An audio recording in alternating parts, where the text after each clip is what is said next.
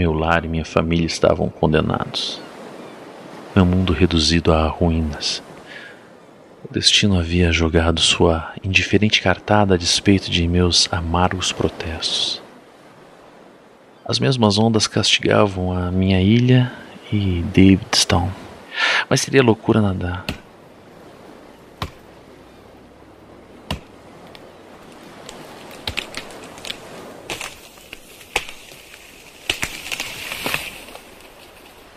Foi então que comecei a pensar em uma jangada, embora no íntimo eu duvidasse que ela flutuaria.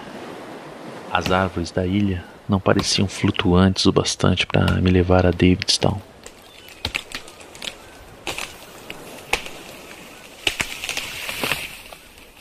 De repente, lembrei-me do gás que inflava o ventre dos homens enterrados.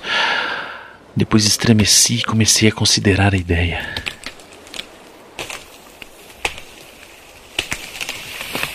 Tentei banir aquele pensamento repulsivo, mas.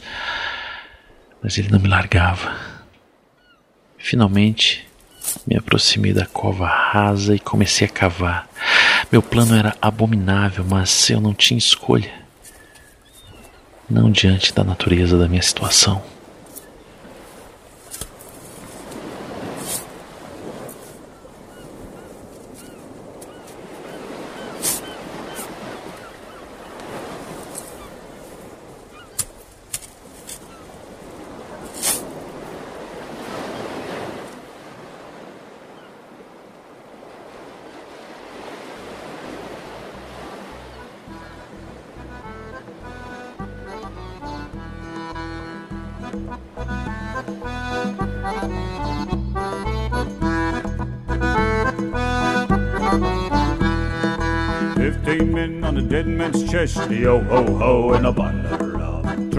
Devil had done for the rest, yo ho ho, and a bottle of rum. The mate was fixed with the bosun's pike, the bosun brain with a marlin spike.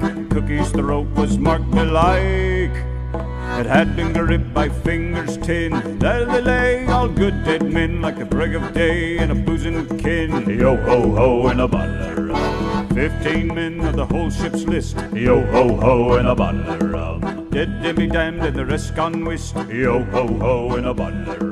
Skipper lay with his knob in gore, where the scullion's axe his cheek shore, and the scullion he was stabbed times four. Fala galera, beleza? Quem tá falando com vocês é o Pedro, trazendo pra vocês mais um HQ Sem Roteiro Podcast, o quinto episódio, volume, edição, parte da nossa série de programas Vigiando Watchmen. Se você já ouviu os nossos anteriores, seja bem-vindo. Se você ainda não ouviu, sugiro que você volte lá e vá ouvir os nossos programas robustos, gigantescos, né? Programas de mais de duas horas, explicando, discutindo, destrinchando, quadro a quadro, página a página, da obra clássica de Alan Moore e Dave Gibbons e John Higgins, da DC Comics, O Vertigo, enfim, Watchmen, HQ de 1986, que agora a gente recebe, a gente vê aqui, a gente revisita depois, 34 anos depois. Hoje comigo temos três convidados, três pessoas que não é, são, são nem convidados, são parte da equipe já, na verdade. A gente não vai ter nenhuma pessoa nova aqui, então a gente vai partir direto para discussão sobre o quadrinho.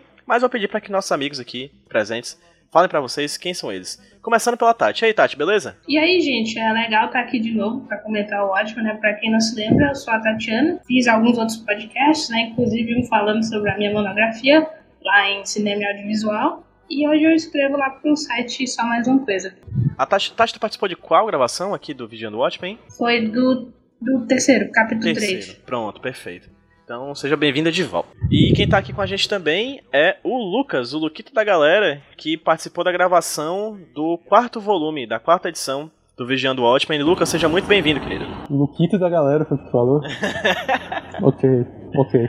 É, pessoal, estamos aqui é, de volta, né? É, eu sou o Lucas, eu sou professor. Aí eu também criminosamente esqueci de, de mencionar no programa passado que eu sou parte do Conselho Estadual de Direito das Pessoas com Deficiência. Estou envolvido aí com a luta pela inclusão de autistas e, e coisas assim. E estamos aqui para falar de Alamur, né? Estamos meio doentes, mas o podcast aqui é mais importante. E fechando a mesa, é um amigo que também já esteve aqui na gravação do Vigiando Watchmen 4, e acho que outro Talvez não, não lembro, Egberto, me diz aí depois. Porque eu já perdi as contas do. É, é, tanta gente, e é tanto programa, e é tanto minuto, e é tanta edição, e é tanto tempo que eu fico na frente da edição que eu perco a noção do tempo e do espaço. Mas, Egberto, fala aí, quais foram os outros programas que você já participou e aproveita para se apresentar para quem tá ouvindo a gente, cara. E aí, pessoal, eu sou Egberto, né? Os outros programas que eu participei, eu participo dos, do Clube do Quadrinho, né, dos antigos. Dos do Watchmen, eu acho que eu participei do 3 também, do 3 e do 4. Esse é o quinto, é o terceiro que eu tô participando consecutivo. Time massa, hein? Time grande, time bom, time legal, time top. Que já participou de outras gravações aqui. Vocês, se vocês estão seguindo, vocês já ouviram a voz deles aqui na série do Vigiando Watchmen. E hoje a gente vai conversar sobre o quinto volume. Que já adianto para os meus colegas aqui de gravação que eu não lembrava que era tão bom. A gente fica tão impactado pelo, pela quarta edição do Manhattan, né, que vai e volta no tempo, que eu não lembrava que esse quinto volume, o Temível Simetria, é tão incrível, tão interessante, tão mágico, tão, enfim, existem diversos adjetivos que a gente pode falar dessa HQ e provavelmente todos eles serão ditos no decorrer dessas próximas 25 horas de programa que vocês todos vão ouvir. Só pontuando para quem tá ouvindo a gente, a gente tá gravando na manhã de um sábado para vocês verem o nosso compromisso com vocês, ouvintes. Então fica aqui o agradecimento de cara a Tati, ao Lucas e ao Egberto. Então, gente, eu vou começar. Eu tô aqui com a HQ em mãos. E vou começar falando sobre esse, essa primeira sequência da história dessa, desse volume, que vai da página 1 até a página 6, em que a gente tem, mais uma vez, o nosso amigo da vizinhança, Rorschach, fazendo a boa e velha tortura com o coitado do Moloch. Né? A gente tem aqui os primeiros momentos desse, dessa edição em que o personagem do Rorschach entra na, na, na casa do Moloch e mais uma vez amedronta ele, mais uma vez tortura ele, prendendo ele na, na geladeira atrás de mais informações sobre o que aconteceu com a morte do, do, do, do comediante, com a fuga, né, com o plano que fez o Dr. Manhattan sair da Terra, né? A gente falou sobre isso no volume no, na edição 3 e 4 do Vision do Watchmen. Enfim, dessas questões relacionadas a câncer, Jane Slater, enfim, toda esse, essa conspiração que o Rorschach acredita piamente que está acontecendo contra os heróis, né? É, e já pontuo de cara que nessa, nessas páginas, entre 1 e 6, essa sequência inteira, a gente tem aquela brincadeira que a gente já falou, que já falou desde a primeira edição, que, e falou também, acho que na segunda ou na terceira edição, que é essa brincadeira de cores entre tons alaranjados e avermelhados com tons mais escuros, né? Com a diferença de que na primeira edição a gente tinha esse elemento, essa estratégia sendo feita para representar os flashbacks e os flash forwards da HQ sobre a morte do comediante. E aqui a gente tem, na verdade, isso acontecendo porque o Moloch, não sei como ele consegue, mora perto de um letreiro que fica piscando.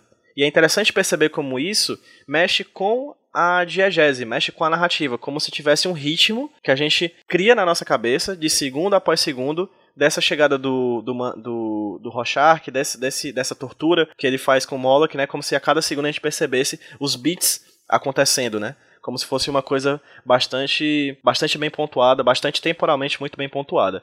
Então, eu vou falar um pouco mais sobre essas páginas, talvez, mas eu vou pedir para que inicialmente, já que eu abri as conversas, eu pedir para que inicialmente a Tati fale um pouquinho mais sobre o que essa primeira sequência de páginas é, trouxe para os olhos delas nessa releitura de Watchmen. Pois é, ah, justamente como eu lembrei aqui, né, a minha pesquisa é sobre som, né? Uma coisa que sempre me pegou nessa página é justamente esse letreiro, sabe?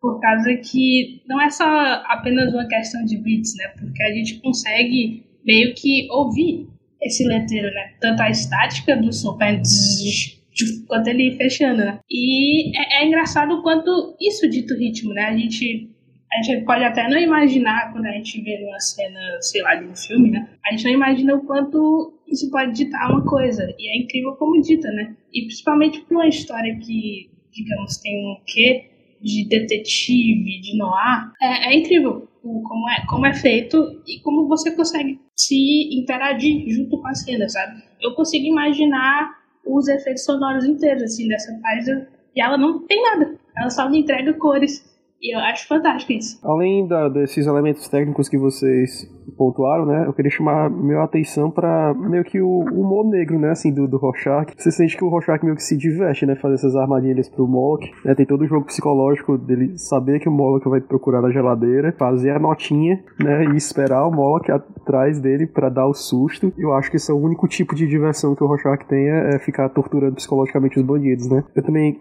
queria falar né, que eu acho que o medo do Moloch também já traz o tema que eu senti nessa última releitura dessa edição de paranoia, né? É, eu acho que durante essa edição inteira você vê os personagens meio é, é, se sentindo presos de uma estrutura que eles não entendem, né? Que é a estrutura do quadrinho, né? Uma coisa faz referência à outra. Já traz, assim, esse tema da, da sensação de, de impotência, né? Que vários personagens vão sentindo ao longo dessa edição e de estarem presos numa armadilha que eles não compreendem, né? Então, eu acho que esse tema já é introduzido também nessa sequência inicial com o Moloch. Bom, né? Essa, essa primeira sequência, assim que a gente abre, a gente já tem a, a ideia de como a história vai. Qual vai ser o tom da história, né? Logo na capa, né? Que é o quadro 1, a gente tem o letreiro, que é o Room Runner, né? A gente vai descobrir que é do Room Runner. E aí esse RR com esses ossos cruzados, né? Eles são simétricos espelhados, né? Eles fazem referência a uma caveira, e aí isso vai ser importante até para ressonar com o cargueiro negro, né? Essa coloração que o Higgins faz é, é muito massa porque ele aproveita a questão do letreiro ser vermelho, né, alaranjado, e aí ele faz uma referência com lá no capítulo 2, com a quando o, o Blake, né, durante o enterro do, do Blake são feitas algumas lembranças, né, como cada personagem o vê, o interage, né, quando ele vai visitar o Moloch, a gente tem essa sequência de tonalidade. Laranja, azul, laranja, azul, laranja, azul. E aqui ele demarca o tempo, né? A princípio eu tinha achado que ele jogava o Rochart no futuro e refazia os passos no passado, né? Mas acaba que é no mesmo momento. E aí a gente tem, tem uns fatores importantes aqui. Por exemplo, o Rochart no frame 7 da primeira página, né? da página 1 mesmo, ele deixa a porta aberta.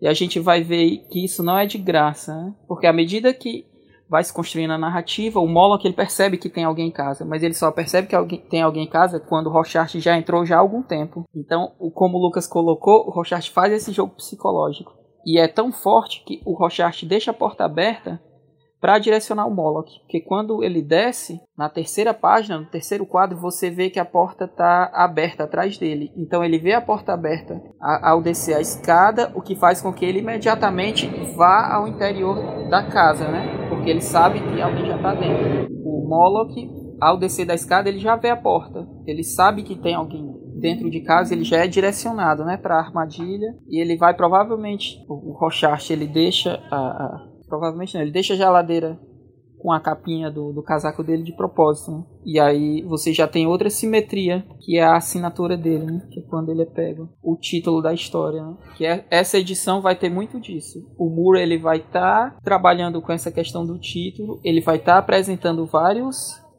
vários signos né, simétricos e principalmente ele vai estar tá jogando diversas pistas na sua cara.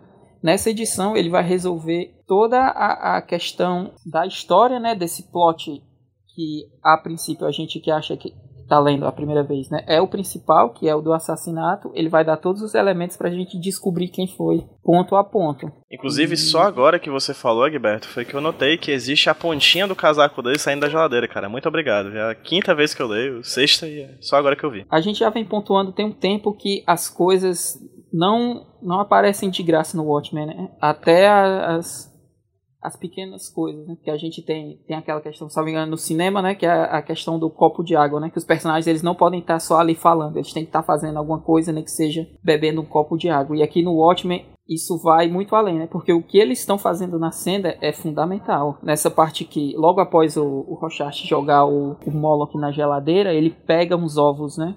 E aí ele começa a quebrar uns ovos e as falas dele, né, tem vários significados, né, que é, é, com relação ao câncer do Moloch e ao próprio modelo que ele tem de agir, né? O Rochache ele tem essa essa questão que ele é uma crítica muito forte ao vigilantismo, né? E é engraçado que como você lê mais novo, você acha ele super legal e você lendo mais velho, você vê como é absurdo, né? O super o, o super-herói apresentado nesse modelo vigilante outlaw, né?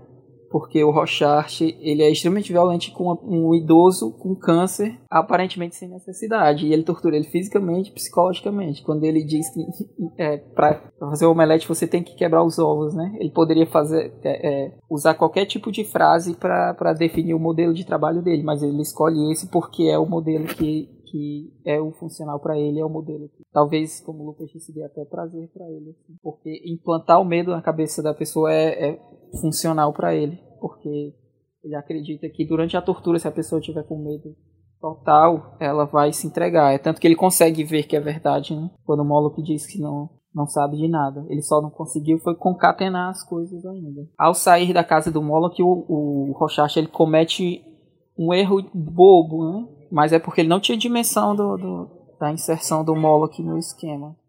Porque ele vai e diz pro Moloch como entrar em contato com ele, né? E mais pra frente a gente vai ver como que isso é fundamental, porque o, o Rochart ele prepara as armadilhas, mas ele não percebe a armadilha que ele mesmo, que é armada para ele, né? com a ajuda da, da, dos seus próprios métodos, da sua arrogância. Queria apontar aqui na terceira página, né, no quarto quadro, você vê que a tranca da casa do Moloch é da marca Nogordio, né, que já apareceu em outras edições e que se torna um símbolo mais forte no mais pro final da, da série, né? Terceira página, quarta, quarto quadro. Eu fico imaginando se o Vedit é dono, eu não lembro até agora se confirma se ele é dono dessa Nogordio, né? Porque aqui a gente vê que o Moloch é financiado pelo Vade, até de certa forma indireta, indiretamente, né? Então essa moradia tem os elementos do, do Vedit. Mas fica a piada, né? Porque o Rochart ele conseguiu quebrar a fechadura do Nogordio, né? Ele quebra o nó, né? É massa isso, né? O Rorschach quebra a fechadura, né? Quebra o Nogórdio, que mais tarde tem até uma explicação, né? Que o Alexandre o Grande foi enfrentar esse desafio de desatar o Nogórdio, que ninguém conseguia desatar. E quando ele não conseguiu desatar, ele cortou com a espada mesmo, né? E, então ele, ele quebrou o nó em vez de, de desatar. E foi isso que o Rorschach fez também. Então o Nogórdio é um símbolo da série, apesar de que ele só é apresentado com, com mais força mais pro final. Sem contar que Alexandre o Grande é uma das grandes figuras é, idealizadas pelo Veidt, né? Pelo, pelo Ozymandias, né? Ele que é um grande fã dos grandes homens do passado, né? O Alexandre o Grande é um desses homens que ele olha com certo com certa vontade de um dia se tornar tão grande quanto ele. Inclusive, até falei, acho que na primeira ou na segunda edição, quando a gente falou sobre a primeira vez que o Nogord aparece. Inclusive, Nogord é o nome, Nodesgórdio é o nome das montanhas em que o Dr. Manhattan vai construir o castelo dele em Marte. Né, faz aí outra pontuação. A gente já falou, eu já falei acho na primeira vez que aparece o, a, o conceito de Nogórdio, que lá no final da HQ, na fortaleza que o Ozymandias cria para si próprio, ele tem uma pintura do Alexandre o Grande que se chama Nogórdio, que é exatamente a, a, a resolução desse impasse que o Lucas acabou de falar, que narrativamente na história ele tem um Nogord, que seria um nó cego, né? Um nó sem resolução.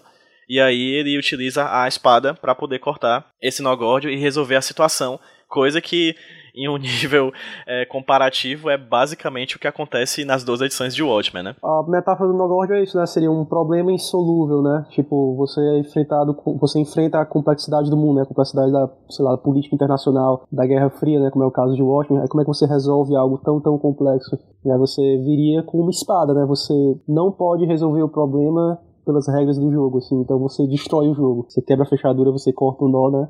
E é isso que, que é esse símbolo, né? Assim, como é que você resolve o mundo, né? Seria pro White, né? Seria é, é, é, destruindo as bases do problema de uma maneira completamente inesperada. Ao fim da edição, a gente tem um, um, como o Moore vem fazendo, ele tem um texto, né? Aí dessa vez é um poema. Nessa, na página 4, logo no primeiro quadro, que é quando a gente tem o Rorschach aparecendo por trás do, do Moloch, a gente tem uma, a máscara dele, ela tá formato bem específico, né? Porque o poema ele faz referência a um tigre e eu fui pesquisar se tinha alguma outra coisa, né? O mais próximo que eu achei foi essa a máscara do Rochard, particularmente nessa, nessa, nessa parte. E até o modelo dele, né? De, de, porque o tigre ele não, não ataca é, é, o alvo dele de frente, né? Ele sempre se camufla e ataca pelas costas de surpresa, que é o que o Rorschach faz aqui. Né? E a máscara dele tá parecida. Eu vou acrescentar mais algumas coisas que eu gostei muito nessa sequência da página 1 até a página 6. A primeira delas é o detalhe do jornal, falando sobre a invasão da Rússia ao Afeganistão,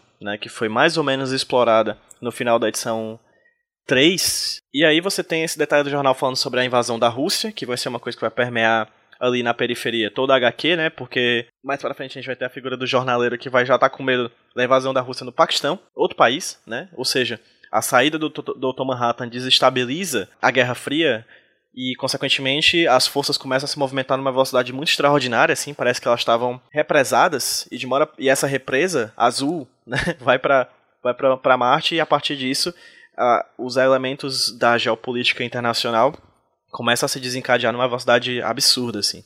Outra coisa que eu queria pontuar dessa sequência é a pessoa que ameaça menos ameaçadora da história, né? Que é o coitado do Moloch, né? Ele pega sua arma e diz: Ah, vocês vão ser comigo, cuidado, eu tenho uma arma. E o coitado não, não, não dá medo numa mosca, assim, né? Ele já tá ali num, num, num estado de deploração do câncer, coitado. Se torna, torna ele frágil, né? E aí eu, eu pego uma coisa que o Lucas falou, que eu achei interessante, que é a ideia de que o Rorschach ele se diverte torturando o Moloch, psicológica e fisicamente. Por quê? Porque eu acho que o Rorschach, de todos os personagens, ele talvez seja um dos mais nostálgicos do passado. Inclusive, nostalgia é um cartaz que aparece algumas vezes no decorrer dessa edição, que é focada mais ou menos nele, assim, né? Apesar de que a edição que vai ser realmente focada nele é a edição número 6, a do mês que vem. Mas o Rorschach ele é um dos caras que tem mais, que mais saudosismo dos velhos tempos, porque ele é o que não abandonou. Né? Ele é o que olha, é, ele é o que já teve, fez parte do grupo, ele é o que era é, colega de todo mundo e é o cara que olha para o lado e não, vê, não se vê mais com o apoio do passado. Então ele é o único que não desistiu e, consequentemente, por ele ser o único que nunca teve um momento de pausa na carreira, ele é o que é o mais nostálgico. E aí a nostalgia dele se torna doentia ao perceber nele que é torturando as pessoas que ele se vê como herói que ele se vê como esse personagem do passado, né? É meio triste, é meio deprimente, né? Finalizando, eu vou abrir depois para vocês comentário que eu tô comentando, caso queiram. Mas eu queria finalizar só dizendo o seguinte: eu queria muito, de alguma maneira, poder voltar no tempo e ver o Watchmen pela primeira vez de novo, assim. Porque você fica vendo os elementos que eles estão falando e faz tanto sentido quando você termina de ler que você fica besta em reler e perceber que você não tinha percebido desde o começo. Quando ele fala, por exemplo, tão descaradamente, lista do câncer, dos escritores e dos artistas em uma ilha que foram citados pelo comediante, né, pro, pro Moloch, é muito claro as peças estão muito claras, assim. O que as duas edições de Watchmen fazem é juntar a cola dessas peças que estão soltas, assim. E eu fico muito besta como, como quando você lê por uma vez, assim, você já faz todo sentido. E você vai reler já perdeu essa possibilidade de desatar esse nó né? Eu pensei aqui, te ouvindo, né, que você falou da, da parte da lista do câncer, né, e é massa como o Rorschach tá certo, né? Ele, ele, ele, ele é inteligente para algumas coisas, mas ele não tem inteligência emocional para outras, né? Assim, então as habilidades dedutivas dele são super legais, né? Ele, ele acerta muita, muita coisa, mas também é um personagem assim, fascinante, meio que não é um cara muito funcional socialmente, né? Por porque ele é tão nostálgico, porque ele é meio sádico com os criminosos e coisas assim, né? Mas a, a ele é um bom detetive, né? Uma parte fascinante do Rorschach é isso, assim, é, ele é muito, muito esperto para algumas coisas e meio sem noção para outras. Isso ele, tipo, ele vem da literatura, né? Da literatura noir, mas que tem aquele ramo do hard boiled, né? aquele detetive que ele já tá há anos naquele trabalho e é tipo assim, é só mais um dia dele, né? Tipo, aquela uma recorrente, eles falam, né? On the beat, né? Tipo, como se fosse na parada. Ele tem que fazer aquele trabalho dele e ele tá meio que foda-se. Pra o que, que vai acontecer com aquelas pessoas que fazem parte das consequências das causas que ele faz. Então, o Rorschach é basicamente um detetive hard-boiled, né? Dessa a literatura antiga que vem ali dos anos 40 dos anos 50. A questão do jornal, né? Eu imagino como é poderoso isso para quem leu na época, assim, porque pra gente é um passado, um passado distante, né? E a gente tende a ver de uma maneira diferente, mas a pessoa que, que o, a diegese do quadrinho é 85, né? O ano. E a, a, a diegese dele, porque a invasão soviética é em 79. Aqui no quadrinho ela só acontece em 85, né? Que é o ano do, do do quadrinho todo esse tempo, todo esse atraso por causa do Manhattan. É o Manhattan por os pés fora da Terra e você já tem um conflito se armando novamente. Essa questão das pistas, né? Como eu disse, essa é a edição onde todas as pistas são jogadas na sua cara para você ver a dimensão, né? E bate, fica, fica martelando um pouco nelas essa conversa que o comediante teve com o Moloch, que é revelada pro Rorschach, ele tem os elementos, ele não consegue concatená-los, porque ele tá muito focado no assassino. E aí ele não consegue enxergar os motivos. Talvez até por causa dessa inteligência é, emocional disfuncional nele. Ele não consegue ter uma visão ampla, né? Mais pra frente a gente vai ter até uma prova disso, porque ele começa a querer incriminar a, a Sally Júpiter pela, pela exclusão do Manhattan para ela ficar com o Dan. A Laurie. Uma coisa. A Laurie, é, desculpa. A Laurie, pra ela ficar com o Dan é uma coisa boba e esdrúxula frente aos raciocínios que ele tem a princípio. Sim, sem contar E- que ele tá em busca de um assassino, não de um genocida, né?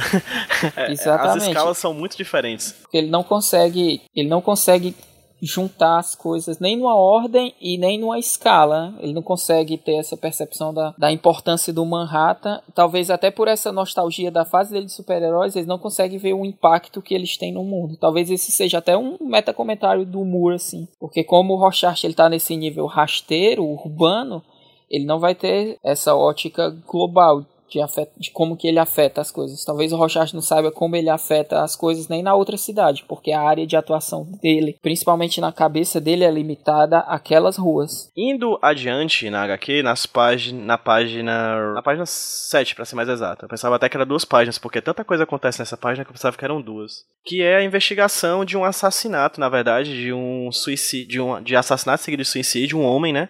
Ele mata suas duas filhas e se suicida. Esse é um cara qualquer, a gente não sabe o nome. A gente sabe o nome dele, a gente sabe o nome das filhas, mas é um personagem que até então não tinha aparecido e aparentemente eu não lembro, confesso, de ter visto mais sobre eles no futuro. Mas é um caso, né, que demonstra paranoia que está acontecendo por causa desse, desse momento em que o Dr. Manhattan sai do, do planeta e que a Guerra Fria continua, né, a acontecer numa velocidade absurda, como a gente falou aqui já anteriormente. A sociedade vai ficando cada vez mais paranoica, consequentemente, acontecimentos dramáticos, né, tragédias acontecem, como o caso desse pai que matou suas próprias filhas porque acreditava que o fim do mundo estava próximo. E aí, esse- essa cena de crime é interessante por trazer de volta duas figuras que a gente não tinha visto há muito tempo, que são os dois investigadores daquele assassinato do, do comediante no- na primeira edição. né? A gente tem a volta daquele personagem que é o primeiro personagem, por exemplo, a falar, né, a usar balões de fala na trama, que é um dos detetives, um dos dois detetives que estão responsáveis pelo caso do comediante e que aqui eles vão também investigar esse caso desse duplo assassinato seguido de suicídio. Né, vocês têm alguma coisa a pontuar sobre essa página 7? Eu tenho, mas eu pedi para que primeiro, se possível, o Egberto pontue o que ele acha interessante, caso ele ache alguma coisa interessante desse momento. A transição para essa página começa no, no diário do Rorschach, né? Assim que ele sai da casa do Moloch, ele dá com o, esse painel luminoso do Room, Room Runner, e durante o, as dúvidas que ele, que ele vai emanando enquanto ele faz o registro, ele diz uma frase engraçada, né? Eu, eu aguardo um lampejo de clareza no, no mar de sangue, né? Tipo, essa questão do lampejo, a princípio você pode até associar com essa questão do brilho do, do, do painel. O painel brilha e você tem esse, essa ofuscação e ele fala de uma iluminação. E é engraçado como que essa fala concatena com imediatamente com o primeiro quadro que a gente vai ver. Ele fala dessa iluminação, o primeiro quadro que a gente vê na próxima página é um pôster do Buda. E esse pôster é muito importante porque ele é cheio de pequenos significados e aí é o Alan Moore dando mais pistas. Você tem o próprio Buda que já é, ele está na posição de lótus, uma posição de meditação, que já tem esse caráter de iluminação. Ao fundo você tem uma paisagem que tem o sol, o desenho do sol é bem simétrico, o resto é mais ou menos simétrico, e esse posto é cheio de referências com a história em si. O Buda está cercado por esse triângulo magenta, que a princípio não significa nada, mas passando a quadra você já vai ver um outro triângulo bastante importante na página, que é, um, é o triângulo roxo, e aí vai remeter à pir pirâmide né, me corrija se eu estiver errado, que é esse grande, essa, essa corporação que tem esse envolvimento do Moloch, da lista, que é a grande financiadora da ilha com os artistas também, que é um, um pirâmide roxa. Então acho que esse triângulo já referencia isso, a iluminação que o Rorschach está buscando está nessa questão. E ainda tem, né, em decorrência do assassinato, você tem esse sangue espalhado manchando o cartaz, né? Que para mim já é uma, uma referência ao smile do comediante, né? Então você já está concatenando o crime com o criminoso. Você já está unindo. Né? Que o assassino, a pessoa que, que lançou, que derramou o sangue sobre o smile, é o chefe da pirâmide. Que talvez já se, seja algo que o Rorschach tem em mente, mas ele divaga. E aqui deixa explícito, né? Essa página 7, o, o Alan Moore ele traz a gente da narrativa principal para jogar no que seria a narrativa principal dessas pessoas. De como elas estão sendo deslocadas, afetadas pelo Manhattan. O Manhattan sai e aí esse ar de guerra é, afeta os indivíduos comuns ao ponto que as coisas começam a acontecer, né? E bate esse desespero. É tanto que esses, esses investigadores, eles tratam a coisa assim como um absurdo, apesar de que eles devem investigar os casos parecidos com esses com frequência, mas não por esse motivo, né? A pessoa matar a família porque vai ter uma guerra, ainda mais de maneira tão brutal. Essa edição tem vários elementos, tanto apontando para essas pequenas pistas, ele dando esse panorama do cenário, né? No quadro 6 tem um pôster, né? No, no pôster já dá para ver Grateful, que é do, do Grateful Dead, que Tô é vendo do, agora. Pela primeira vez. do é, que é esse é o pôster da, da banda que ele vai dizer mais pra frente, que é, é o Auxonoxoa, eu acho o nome do álbum. Que É ele é simétrico, pesquisei, né? É isso mesmo. É uma palíndromo. É um palíndromo, isso. A capa do álbum é simétrica. Várias capas do, do Grateful Dead tem esse caráter simétrico, né? A Tati até falou pra gente mais cedo que eles têm essa questão de muito simbólica. Tá passando essas mensagens e é, é bem iconográfico. E, e esse álbum é muito importante, é um para a carreira da banda, né? O álbum tem, tem, tem qualidade, é um álbum bem legal e para a carreira da banda ele marca um pico assim numa fase onde eles estão mais experimentais, né? E aqui o Moore ele joga, que é mais uma pista de como que a simetria vai ser importante no quadrinho. Inclusive, antes de passar pra Tati, eu queria só pontuar duas coisas nessa, nessa, nesse momento. A transição da página 7 pra página 8, daqui a, pouco, daqui a pouco eu falo mais sobre a página 8, mas como ela é feita por meio desse triângulo. O triângulo do cartaz do Buda, como muito bem pontuou o Egberto, vai pro triângulo da empresa que faz a, que da empresa de correio, da empresa de entrega, eu acho, não sei. E na página, mas mesmo assim antes da página 6 para a página 7, a gente tem a imagem do Buda sangrando, né, espichado de sangue, mas a página 6, a última imagem que a gente tem é do Rorschach pisando numa poça d'água, né? Então meio que também é uma transição temática entre uma página e a outra. E essa edição particularmente tem uma série de transições temáticas, né? Aqui no campo do visual. A gente já viu em algumas edições anteriores do Watchmen que essa transição por muitas vezes é feita por meio do texto. Eu, eu lembro principalmente da edição número 3, que quando um personagem está falando alguma coisa, o último, o último momento da fala desse personagem entra no primeiro quadro da, da, da página seguinte, em outro aspecto, como se de certa forma a frase da, dita por aquele personagem se liga diretamente com o tema do que vai acontecer na, na, em outro foco narrativo, que essa HQ fica indo e voltando. Aqui, a transição ela é muito imagética. A gente tem uma imagem no final de uma página que quando a gente vira essa página, a gente vai dar de cara com essa nova transição, com essa nova imagem que liga, de certa forma, tematicamente com a página anterior. E acho que no decorrer dessa edição a gente vai falar isso várias vezes, porque a gente tem vários focos narrativos nessa, nessa edição. Diferente da do Dr. Manhattan, por exemplo, que é basicamente seguindo ele. Aqui a gente tem vários focos narrativos que se unem no final. E a segunda coisa que eu queria falar é que eu não tinha visto esse cartaz do Grateful Dead. E eu perguntei ontem se alguém sabia de que banda era essa. E a Tati falou, com muito assertiva no grupo que a gente tem dos Watchmanos e das Watchminas. Eu fiquei chocado. E eu queria dizer que eu mandei sem querer a Tati se lascar. Mas Tati foi com muito carinho, tá bom? bom, vai se lascar de admiração. Mas, mas, tipo assim, é Grateful Dead, cara. Se a gente tá trabalhando com um quadrinho que lida com contracultura, com conspiração, eles vão ter que estar envolvidos de alguma coisa, sabe? Até hoje existem é, teorias da conspiração que o Grateful Dead é tipo uma banda feita pelo FBI para testar LSD em shows, sabe? Pra ver como era o efeito nas pessoas. Então, o que eu achei interessante nessa página, e tipo, tendo todo o histórico que eu, que eu gosto, né, de historinhas de detetive, né? Ah, principalmente essas meio noir, é que ela é bastante irônica, sabe? Porque você tem esses dois investigadores, né? Que eles são simplesmente chamados para investigar esses pequenos surtos de violência que estão aparecendo por conta do Manhattan ter deixado a Terra. E é engraçado porque se a gente for fazer tipo uma conexão com a vida real, né? Sempre dizem que esses surtos esses pequenos surtos de violência, né, que tipo, muitas vezes se relatam a serial killers e tal, é justamente por causa de algo grande que vai acontecer, né? É como se nós, por instinto, soubemos que algo tá errado e, sei lá, os parafusos mudam e as pessoas são meio que deixam ir, né? Tipo, a sua natureza normal, assim. Então você tem esse pai aí que mata essas duas filhas com a faca de cozinha o que deve ter sido torturante. Aí depois se matou. Eu achei engraçado que tem assim, tem outros pôsteres, né? Tipo, no terceiro quadro tem o, né? Today is the first day of the rest of your life. E é tipo, é basicamente o que aconteceu aí, né? Você tem uma mãe que desolada e um pai que morreu e tal, e agora ela vai ter que continuar a vida de alguma maneira. Então tem esses pequenos toques de sátira, tipo, o comportamento deles é como, ah, isso aqui é só mais um caso de, sei lá, uns três ou quatro que vão aparecer durante o dia, sabe? Eu acho que é uma maneira muito calejada, assim, de tratar de um crime, né? Justo pelo fato que eles são investigadores e eles estão aí, sei lá, pilhando a casos de assassinatos, né? Agora, uma coisa que eu não pesquisei foi justamente os nomes das garotinhas. Né? Elas falam que o nome dela é Claire a outra é Dominique. No, no sétimo quadro, ele fala que são nomes de estrelas de cinema, né?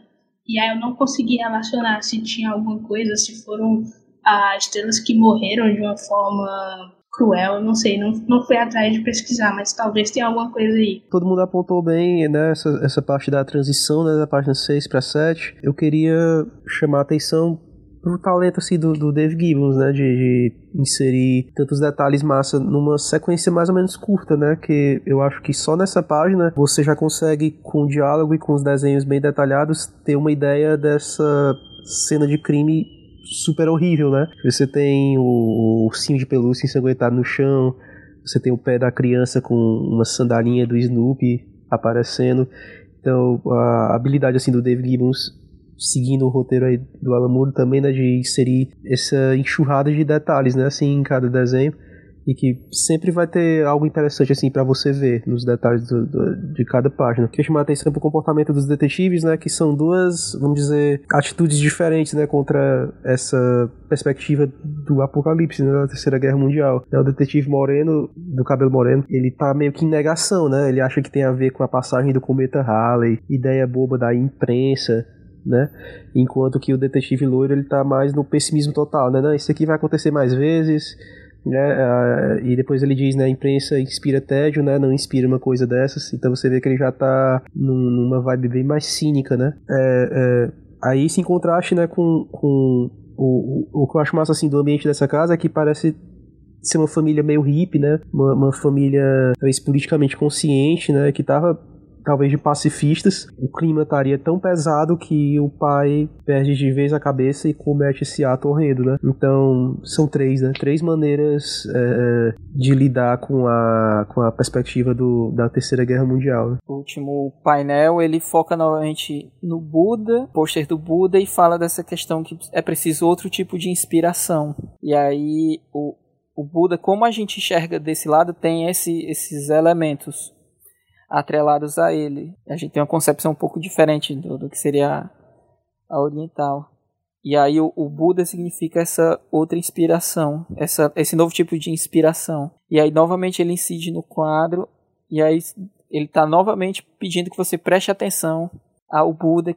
E aí esse triângulo, então o Alan ele está dando, ele está apontando dicas, né, através do Gibbons com o texto. Uma coisa que eu achei engraçada é que como os investigadores eles não associam ao Manhattan ainda. Eles não estão divagando sobre essa questão do, do, do como que a, a, a, partida do, do Manhattan está afetando a, a realidade deles. Antes de ir para a página 8, no entanto, eu queria só pontuar mais uma coisa. O choque, que é você tá na edição 5 depois de ter lido as edições 3 e 4, que são edições muito focadas no Manhattan, né? Como é interessante a gente estar tá lendo sobre um lendo um thriller de investigação criminal, um tipo de narrativa muito policialesca, logo depois de uma edição em que a gente viu, os, a gente leu os pensamentos de um deus, né? É muito engraçado isso, como a obra Watchmen, ela joga para tantos lugares e você vai sendo tangido por ela para ter experiências muito interessantes, como se fosse uma obra que lida com muitas obras dentro de si, né? Como se fosse uma obra que lida com muitos gêneros dentro de si, o que não deixa de ser verdade, né? Porque daqui a pouco a gente vai chegar na página 8 e 9, que tem a volta dos, do recordatório dos Contos do Cargueiro Negro, que é uma revista em quadrinhos dentro da revista em quadrinhos, como a gente falou anteriormente, focada em histórias de pirataria. Né? Ou seja, não bastasse a gente estar tá falando de uma investigação criminal feita por um, por um super-herói mascarado e por, por policiais, não bastasse a gente estar tá falando de Terceira Guerra Mundial, a gente também está falando sobre uma HQ, dentro da HQ, que trata desse personagem é, fugindo do Cargueiro Negro, né? A gente tem a página 8, em que a gente tem esse jovem, né, o menino que fica lendo a, a, os contos do Cargueiro Negro, essa revista em quadrinhos, e a chegada de um personagem que vai abastecer o carro e o jornaleiro falando com esse cara, né? O jornaleiro também bastante pessimista sobre o futuro. E na página 9 a gente tem uma página inteira só dedicada ao Contos Cargueiro Negro. E é isto. Vamos falar sobre essas duas páginas aí. O que, que os meus colegas aqui de conversa têm a falar, começando pelo Lucas. Eu queria começar falando desse paralelo que tu fez com a edição anterior, né, do Dr. Manhattan, porque nessa última releitura de Watchmen que, eu, que eu fiz para o podcast, é, eu percebi, né, que a edição 4 né, é o Manhattan é, é, compreendendo, né, que o tempo é uma, uma estrutura, né, da qual ele não tem controle e aceitando isso isso, e eu acho que essa edição 5 é meio que traz essa ideia para um nível mais humano, sabe? Então, os personagens aqui, eles sentem ter uma estrutura oprimindo eles, que eles não conseguem explicar, né? Que seria a estrutura simétrica da própria edição, né? A estrutura simétrica da própria série Watchmen, né? Eles estão com uma noção da falta de controle da falta de, de, de, poder, né, que eles têm, que o Dr. Manhattan também tem, mas num nível mais humano, né? Então eu acho, eu teorizei aqui na minha cabeça que a edição 5 é, é o Alan Moore trazendo essa noção do tempo como uma estrutura mais para um nível humano, né? Então na, na página 8 e 9 tem o retorno né, da, da, do, do jornaleiro e do, da, do menino lendo o quadrinho, indo um pouco mais profundamente, né? Além do que os detetives já conversaram na página anterior, né? O motorista do caminhão e o jornaleiro vão também remoendo essa, essa impotência, né? Que você sente contra a ideia da, da Terceira Guerra Mundial, né? O jornaleiro tá pensando em fugir, mas não tem para onde fugir, né? É, o desespero humano encontrando essa ideia da aniquilação total, né? Que é algo que talvez a nossa geração seja não, eu acho que a gente não tem capacidade de entender 100% o que foi viver a Guerra Fria, porque realmente essas pessoas viveram um pouquinho como esses personagens estão, sabe? Com uma noção de que o mundo podia acabar a qualquer momento. Deve ter sido é, bem complicado, assim, de viver nessa época, mas um sentimento que o Alan Moore tá inventando aqui, sabe? É realmente como as pessoas do ápice assim da Guerra Fria viviam de verdade. E é bem assustador de imaginar. E aí também é o ponto em que o conto do Cargueiro Negro fica mais bizarro, né? Que é quando o protagonista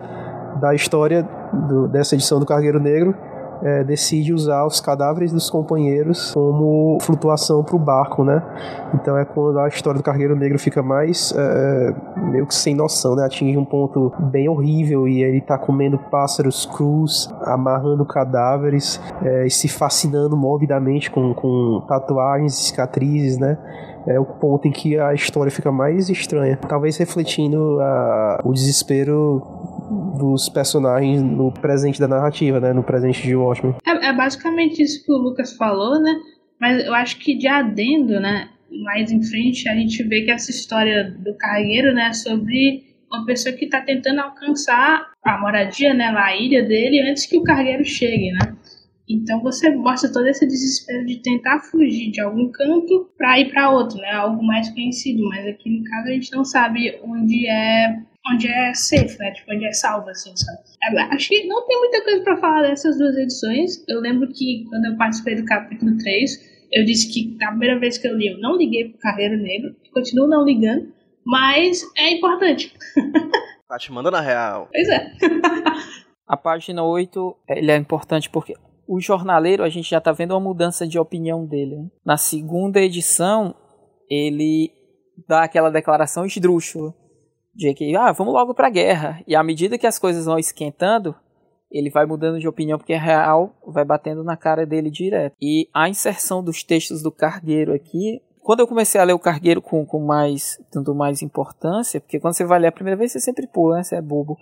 Mas depois eu sempre fiquei tentando associar diretamente e a princípio eu achava que a história do cargueiro ela se associava ao Watchmen, onde cada personagem representava um ponto do cargueiro. Mas é, para mim sempre foi complicado definir total. Mas essa edição eu acho que talvez para mim aqui é, é, fica claro assim como que o, o pirata, o sobrevivente, ele é o Rorschach nessa edição, assim. E com os atos dele, as coisas que ele vai fazendo, essa questão dele de se utilizar do, dos amigos para estar tá indo em direção ao objetivo, para mim é bem, é bem sólido nessa edição.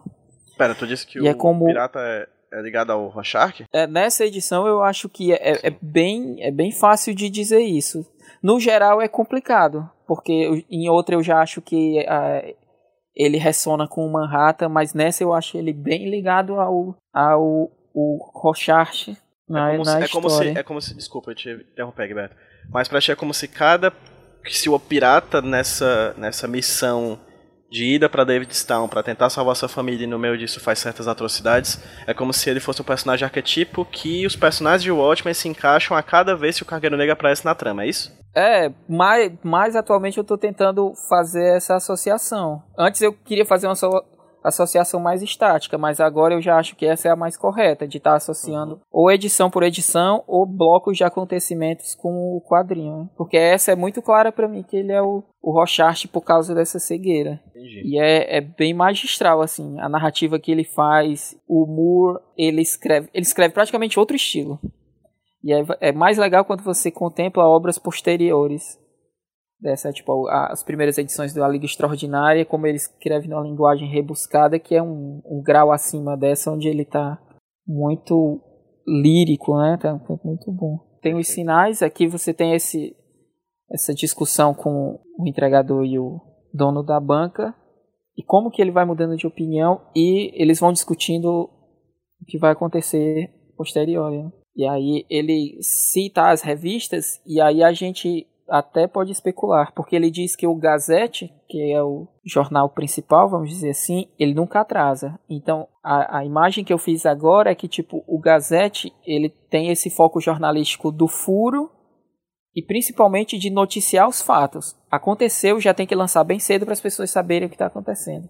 Ele diz que a News Frontiersman está atrasando. E aí depois eu fiquei pesquisando, pesquisando não, pensando se é porque a News Frontiersman pelo caráter que ela tem, bem sensacionalista e direcionado para um público, né? Ela é claramente um, uma revista pra, pra esse, pra, de, de ultradireita bem conspiracionista, como ela atrasa para estar tá refazendo essa leitura para bombardear é, o público dela com essas especulações absurdas, né? E, de certa forma rasteiras e principalmente estereotipadas, né, que é para manter uma linha de pensamento. Eu, eu também estava olhando aqui, reparando é, nas, nessa questão das transições, né, que a gente está falando muito hoje, né, que no primeiro quadro da página 8, né, é, você tem a gota d'água entrando aqui na, na área do triângulo e indo para o lado direito, né, enquanto que na página anterior a gota de sangue está cortando o triângulo indo para o lado esquerdo, né.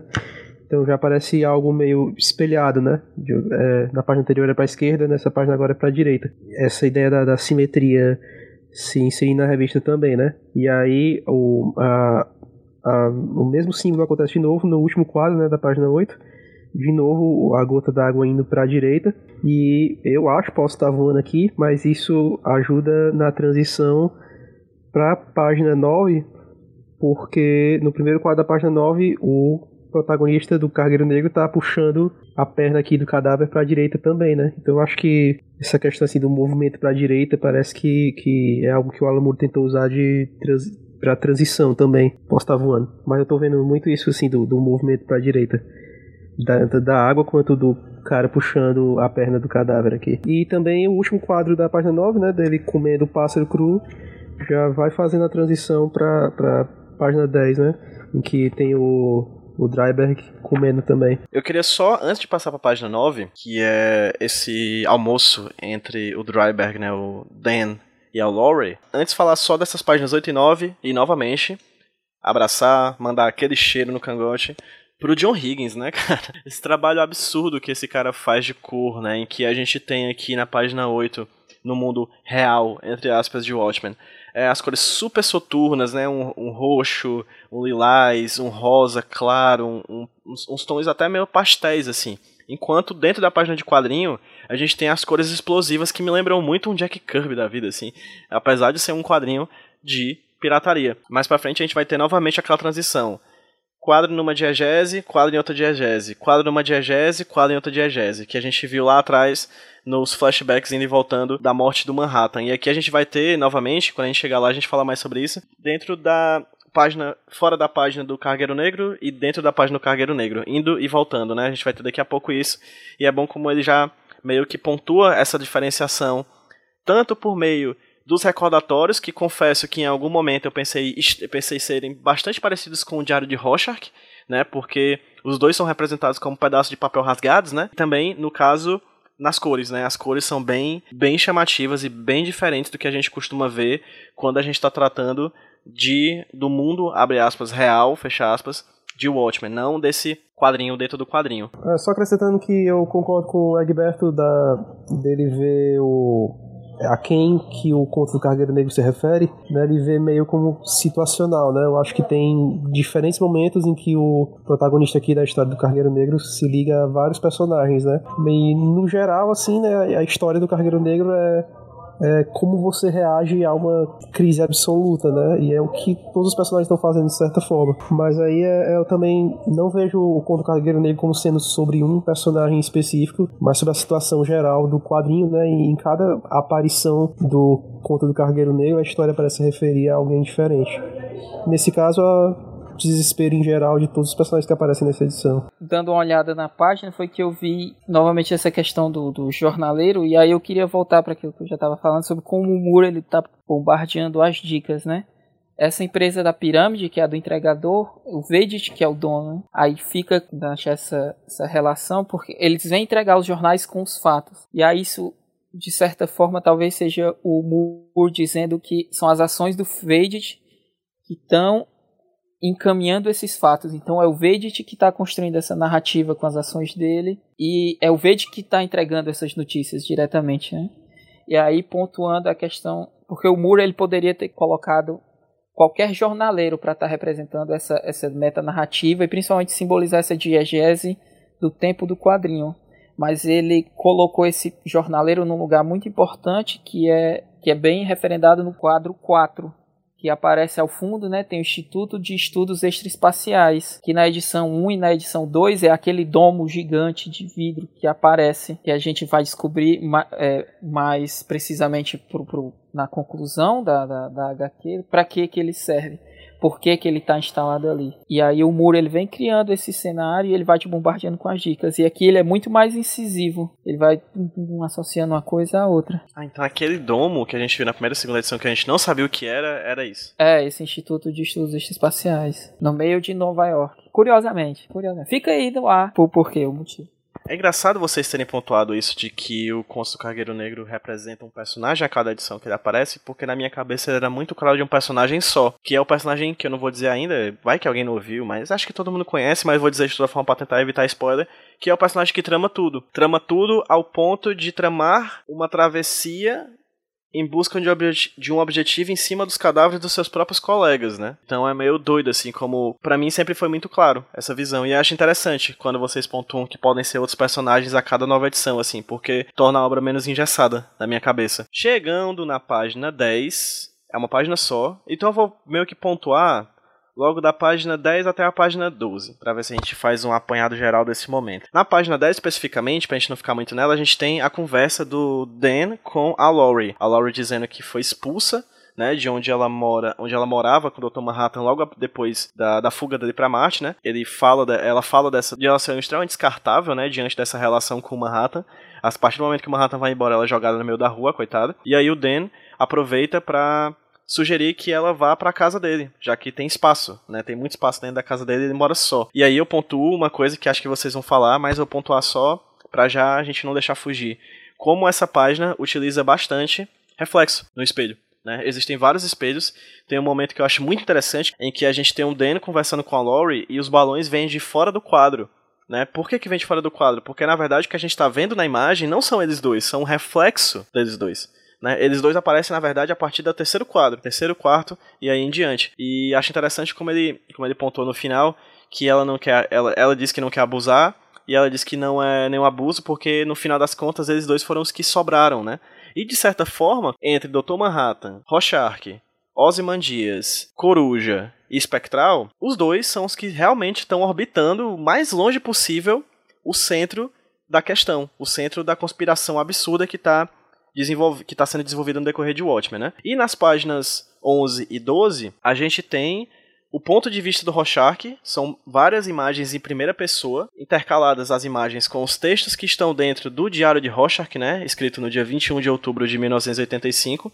Em determinado momento, inclusive, o Rorschach cruza com a, o Dan e a Lori, mas a Dan e a Lori não, não reconhece porque aqui o Rorschach, como ele mesmo fala, está sem seu próprio rosto. É uma metáfora interessante essa que o Rorschach se vê como rosto, na verdade, quando tá é, usando a máscara. Quando ele tá sem a máscara, ele não é ele, ele é ele somente quando ele tá com a máscara. A gente pode discutir mais sobre isso no decorrer do episódio. Ah, eu falei até a página 12, né? Mas não é. É só até a página 11. A página 12 tem outra dimensão, outra coisa. E eu confundi por quê? Porque a transição da página 11 para a página 12 se dá por meio da visão muito parecida. Mais uma transição que é tão fluida que a gente mal nota a transição, como no meu caso agora que eu me enganei. Vou começar a perguntar sobre essas páginas 10 e 11 para minha amiga, grande amiga, Tatiana Ferreira. Tatiana, o que, que você tem a falar sobre essas duas páginas, por favor? A primeira vez que eu li essa página é, me bugou tanto essa questão deles estarem. A gente tá vendo o reflexo, né?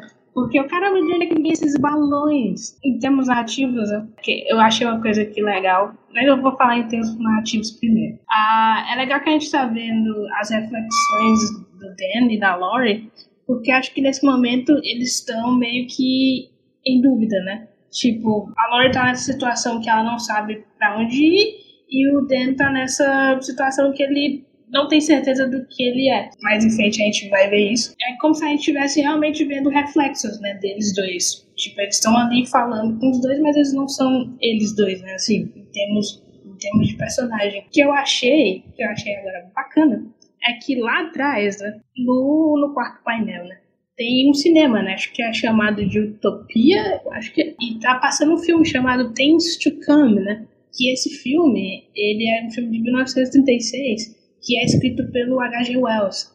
E é dito como um filme premonitório, assim, sabe? Ele meio que previu a Segunda Guerra Mundial. Ah, e o filme ele tem uma estrutura um pouco parecida com o Atman, porque ele se passa em três tempos, sabe? Antes da guerra, durante a guerra e depois da guerra, que vem todo o advento da tecnologia. E eu achei muito bacana esse, esse detalhe tá aí nessa cena, sabe? Porque é no momento em que a, a maioria do filme ele se passa para as pessoas não sabendo por, pelo que elas estão lutando, o que elas vão fazer.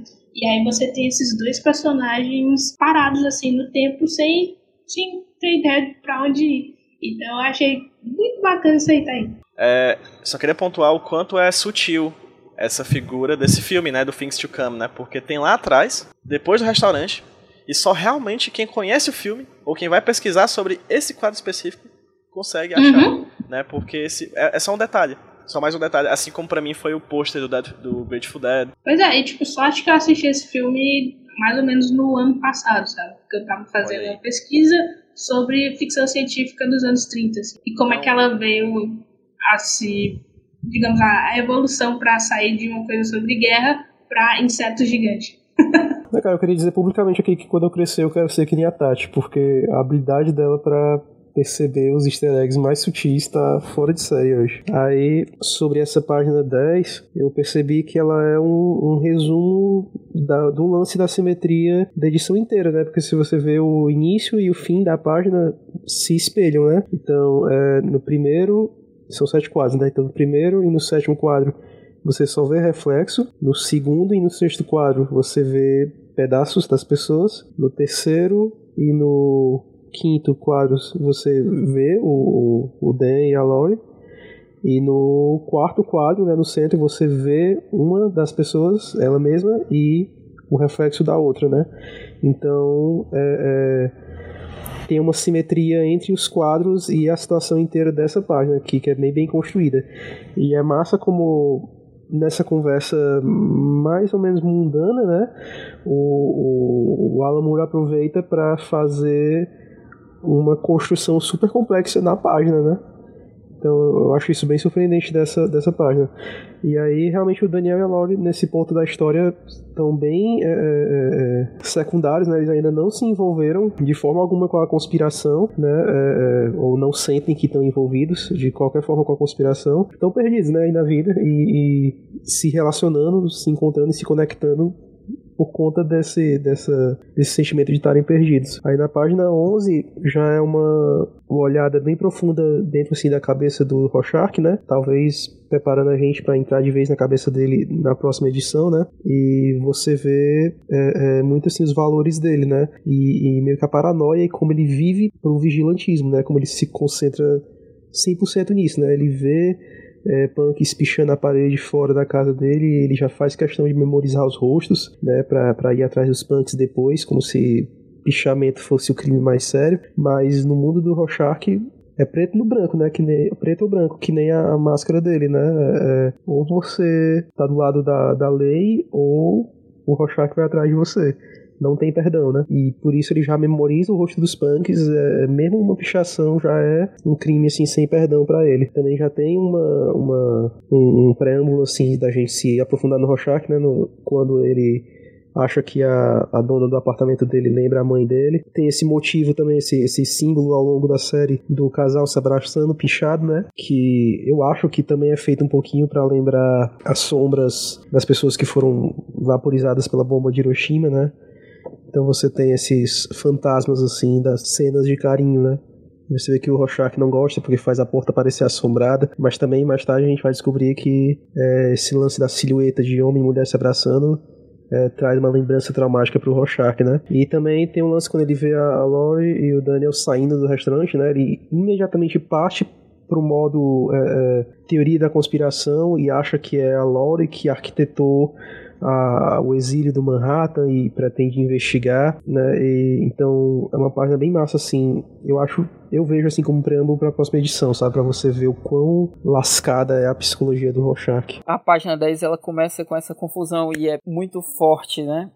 Porque você vê, você começa vendo o Dan e a Lori, e aí só no, no segundo no terceiro que você vai perceber que você está olhando para o reflexo deles na, no vidro do restaurante e você não consegue entender até a posição do, dos balões como a Tati colocou te deixam estranho, né? E como você mesmo pontuou, essa daqui é, é, é mais uma referência como diz que, que a, a, a edição trabalha com esse espelhamento, né? E a espelhamento é muito importante, a gente não tocou muito nesse assunto até agora, até porque, de certa forma, no podcast ia ser uma coisa um pouco complicada de, de trabalhar, que a edição ela é espelhada, né? A gente vai ver na, daqui a algumas páginas o, o momento do espelho, né? Do encaixe do espelho, que as páginas, é, a primeira espelha a última e assim sucessivamente até chegar nas páginas que a gente vai ver mais pra frente. E aqui é o, o Moore e o Gibbons dizendo isso, e o talento do, do Gibbons para estar tá expressando é, é muito forte, né?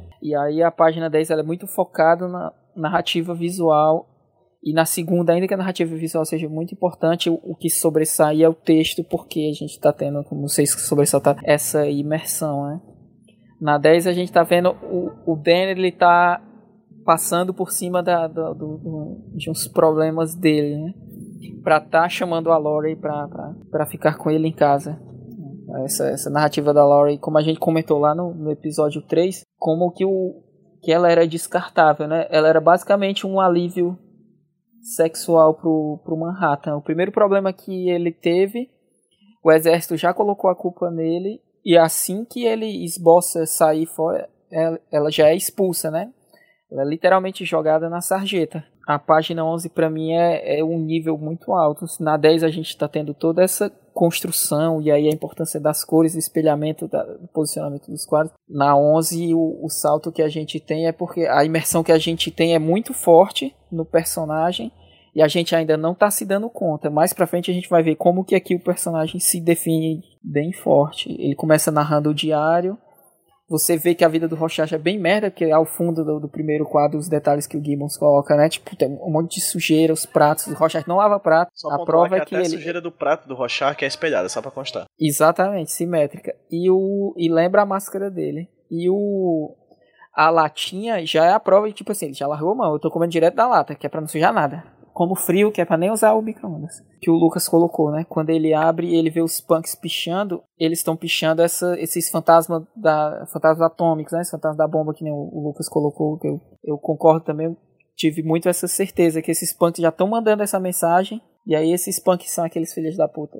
Eu tinha essa impressão que eles são aqueles caras que matam Hollis Mason, né? Depois Bem que eu acho que isso não aconteceu ainda. Aí, mas essa mensagem que eles estão passando é muito forte, né? E como que é uma mensagem muito forte e a mente do Rorschach é tão focada nessa, nessa, nesses delírios que ele tem que ele não consegue compreender de forma nenhuma. Que é tipo, é uma mensagem de amor contra a bomba. Como, como que a bomba tá matando o amor, né? Tá matando a humanidade.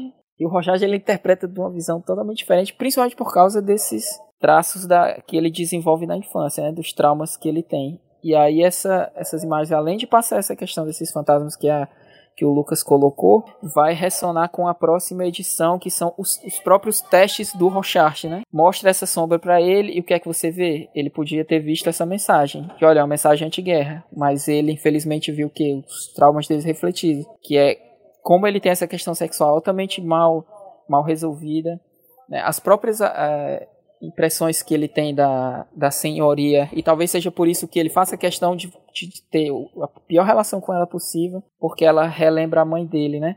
Tanto nessa questão da, da promiscuidade, como ele ressalta todas as vezes, ele até aponta que ela tá com a marca de chupão nova no pescoço, como com as crianças que estão sempre chorando, né, ao ver dele, e aí ele tá tanto dizendo que ela é promíscua e que ela, que ela é uma péssima mãe, que maltrata os filhos dela, né? Que talvez na cabeça dele negligencie elas, né? Durante essa promiscuidade, que é o que é, resgata sempre da mãe dele, né? E como que isso afetou o Rochard na formação dele indivíduo e como que ele é um indivíduo com problemas sexuais gravíssimos e principalmente essa misoginia dele advém disso, né? Ele não se resolve sexualmente, então ele não consegue ter nenhuma relação com mulher que não a que ele tem com a própria mãe, que é essa raiva, esse rancor, desprezo mesquinho, né? Das mulheres sempre estarem usando o sexo para alguma coisa ou fazendo alguma coisa para conseguir aquele sexo que elas querem. Né? Tanto que a exposição que ele faz sobre a, sobre a Lori é ridícula, é esdrúxula, é quase um, um tropeço assim de cair de cara no, no que ele vem construindo como detetive, né? Apesar a questão do rosto, né? Ele diz que acorda com o rosto dele, que ele está sendo descuidado, e de fato. E aí ele diz que tira para vestir a máscara social. E aí ele trabalha essa questão das máscaras sociais, né? Porque eu, eu enxergo essas coisas em mim, eu imagino que todas as pessoas tenham essa versão, né? tipo, de como as pessoas interagem em determinados núcleos sociais e aí elas representam papéis diferentes, né? E de certa forma elas têm essas máscaras sociais e aí não necessariamente de maneira negativa, de falsidade nem nada, mas para se encaixar né, nas relações e como que isso afeta elas. E o Rorschach deixa bem claro a, as máscaras sociais que ele tem, que é a do vigilante maluco, que é o rosto dele, que é o ele, que é até um, uma provavelmente seja uma piada direta até com o Batman. Né? Bruce Wayne é que é a máscara, né? O Batman é o Batman e o Bruce Wayne é a máscara social que ele veste. É tanto que ele faz o Bruce Wayne se caricato e tal, assim como o Super-Homem faz com o Clark. Ao fim, você vê o, os três últimos quadros são muito fortes porque é o, o mandando Travis Bickle assim. Ele entra no carro, Travis Bickle manda a sexta, sexta marcha e acelera total, né? Porque ele centra para esperar uma mensagem do Moloch que pode nem vir. E ele começa a fazer umas suposições horríveis assim sobre as pessoas. Né? Me sentei diante do lixo em Nova York e Nova York se abriu para mim. Né? A cidade é um monstro, a cidade é horrível. E ele faz esse desenho no cardápio do Google, no cardápio não, do guardanapo. Isso, e aí ele faz outro, outra imagem de rochas, né, simétrica também. E aqui Beleza. o Rochard ele se, se revela total. Sou louco, é isso aí. É só um pequeno adendo, né? Porque o Egberto tocou no Batman, tocou no Travis Bickle, mas esqueceu o questão, que é justamente essa marcazinha, né? Que o Rochard faz no guardanapo, é um símbolo como é? É uma pergunta, né? Que é que vem do, do, do Castão, que é justamente o personagem que ele foi inspirado, né? E aí quando ele fecha o guardanapo e abre, ele é um rochá. Ou seja, do Castão vem o rochá. Caralho, Alamur, caralho, tá. Olha aí, olha aí. É, né? Tá é. Fire. Impressionante. Eu, né? anotado, eu tinha até anotado uma divagação desse ponto de, de, de exclamação, ponto de interrogação que chegava nisso, né? Ainda bem que a Tati concluiu e o fato é esse mesmo. Ainda bem que eu reli. Sempre que eu releio, acontece essas coisas. É, cara. É porque a última vez que eu, que eu tentei reler, eu tentei reler espelhado pra, pra já nesse podcast tentar ficar fazendo essa análise da página do espelhamento, né? E aí foi uma experiência bem complicada, assim, porque demorou bastante a leitura. Para finalizar e a gente poder ir para a página 12, eu queria pontuar a última coisa que eu vi na página 10, que é só uma reflexão pessoal mesmo, a partir de algumas leituras que eu fiz há muito tempo, em que, além da temática do reflexo e da sincronia, né, que essa edição em específico ela procura, e da simetria, que essa edição específica procura pontuar, é, é interessante perceber como, de certa forma, um espelho, é uma coisa que eu li um livro há muito tempo, acho que é um livro, em, um livro chamado Viagens no Tempo no Universo de Einstein, alguma coisa do tipo. Assim. É um livro bem interessante que procura pegar a teoria einsteiniana e juntar a ideia de viagem no tempo. E é legal porque é um livro que ele traz muitas questões relacionadas à, à cultura pop. Então ele sempre procura trazer exemplos de filmes, etc. E eu lembro que acho que é lá que eu li pela primeira vez, e acho que única vez, em que demonstra de certa forma que o espelho, todo espelho, do espelho que você tem em casa, em qualquer superfície que reflete, a gente tem um, uma pequena máquina do tempo, né? Porque de certa forma, apesar de ser muito rápido, a velocidade, a luz é uma partícula e uma energia que viaja pelo espaço. Né? Então, toda vez que você se olha no espelho, necessariamente você tem um momento em que a luz vai bater no seu corpo, ir ao espelho, bater no espelho, voltar para você, e além disso, ainda tem todo o processo de percepção dessa imagem que acontece em sua cabeça. Então, toda vez que você vê pro, olha para o espelho, a imagem que você vê, por mais que seja extremamente rápida, né, porque a velocidade da luz é absurdamente rápida, é a velocidade, a coisa mais veloz do universo, né, acho que tirando os golpes dos cavalos do zodíaco, né? Então a gente tem ali na, no uso da ima a imagem que aparece no espelho sempre é uma imagem do passado, sempre, sempre é. Né? Porque além do, do, do movimento de ida e volta da luz, ainda tem o processo de percepção da nossa psique. Então acho que é interessantíssimo como espelho ele aparece nessa edição, mas é muito interessante como ele, ele, é, um, ele é um motivo que se repete particularmente no núcleo Dan e Laurie. Né? São eles dois que tem mais foco no espelho, assim. Os outros personagens não tanto. É interessante que o espelho do Rorschach é olhar para o próprio rosto na máscara, né? Enquanto o Danny e a Laurie estão o tempo inteiro lidando com a dimensão do espelho durante essa edição da HQ. Essa questão do espelho que tu falou é, é, é bem importante porque ressona com as falas do Manhattan na edição anterior, quando ele fala ele está o tempo todo lembrando dessas questões, né? Ele diz, ó, oh, estamos vendo estrela tal, estrela tal já morreu. A essa hora, a imagem do que, que eu estou fazendo aqui em Marte está chegando em Plutão. Ele está o tempo todo nos lembrando disso, né? E aí foi, foi, legal tu ter colocado essa, essa questão. Essa, o lado do, da Lori que tu tocou no final, na página 10, o último quadro ele coloca a gente sobrou, e aí isso é importante porque a, é a posição deles na história, né? A história está correndo independente deles e o Rorschach é o único que se insere. É, tanto que a história é basicamente o Vedich e o Manhattan e as interações. As consequências são mais dos atos dele. E daqui para frente o Rorschach vai ser importante por causa da investigação que ele está movendo. Talvez se ele não, não for, tivesse essas divagações, ele não colocaria isso. Não, não, não teria tido tantas dificuldades. Mas o, esse quadro, o último quadro da página 10, coloca isso. A gente sobrou. E aí a gente sobrou em vários sentidos. Nós somos os últimos, os únicos que abandonaram tranquilamente a, a vida e não, não voltaram a, a trabalhar com nenhum dos elementos da, da, da, relacionados aos seus alter egos. A gente não está fazendo parte do, do grande plot que está sendo contado aqui, que não da nossa importância até agora.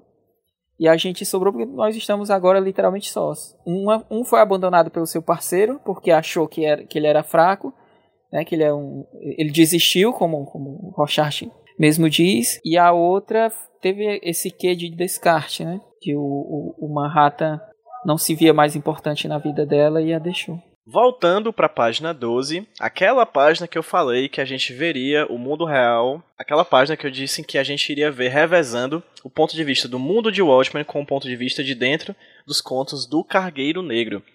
Né, então aqui, novamente, pontuo o que eu já falei anteriormente quando apareceu o Cargueiro Negro pela primeira vez nas edições de Watchmen. Eu tenho muita dificuldade em compreender a polissemia dos textos aqui. São dois textos em paralelo, uma conversa entre o jornaleiro e o rapaz que está lendo o Conto Cargueiro Negro e os recordatórios do personagem dentro da HQ. Então, novamente, só para pontuar, eu fiz aquele movimento de leitura de ler um, depois ler outro, porque senão não ia entender nada. É, nessa parte, assim, sobre o conto do Carreiro Negro em geral, eu leio é, na ordem de leitura, né? Tipo, nesse primeiro quadro, né? É como se o recordatório do conto do Carreiro Negro fosse o segundo balão. E eu vou lendo nessa ordem mesmo, e, e, eu consigo ver que um texto comenta o outro, né? Ou complementa o outro, assim. E é massa você ver que, às vezes, parece que o, o Conto do Carreiro Negro fala explicitamente o que a pessoa não teve coragem de dizer com todas as letras no balão anterior. Eu vejo muito isso assim de, complemento. Aí essa página 12 eu também achei muito massa porque foi a surpresa para mim da releitura de Watchmen para esse podcast, sabe? Foi aqui que eu percebi. Toda vez que você relê Watchmen, você descobre uma coisa nova, né? Então nessa página foi que eu percebi uma coisa, assim, eu criei meio que uma teoria.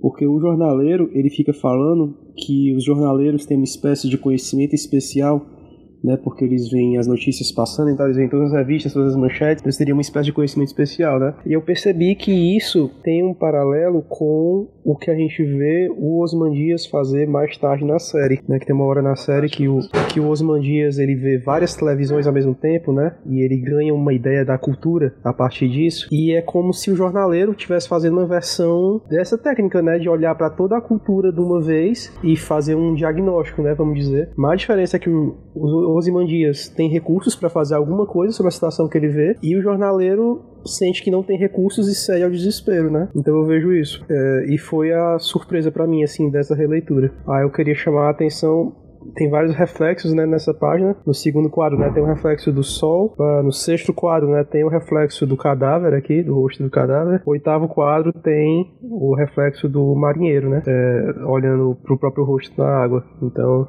é, e também chamar atenção pro mendigo com cartaz do fim está próximo, mexendo no lixo no, nono quadro, né? Da página 12. É por aí. Essa página 12 é muito forte. Você tem os dois primeiros quadros já, já trabalham essa questão de simetria com plano de fundo. Só que no segundo é perfeito, né?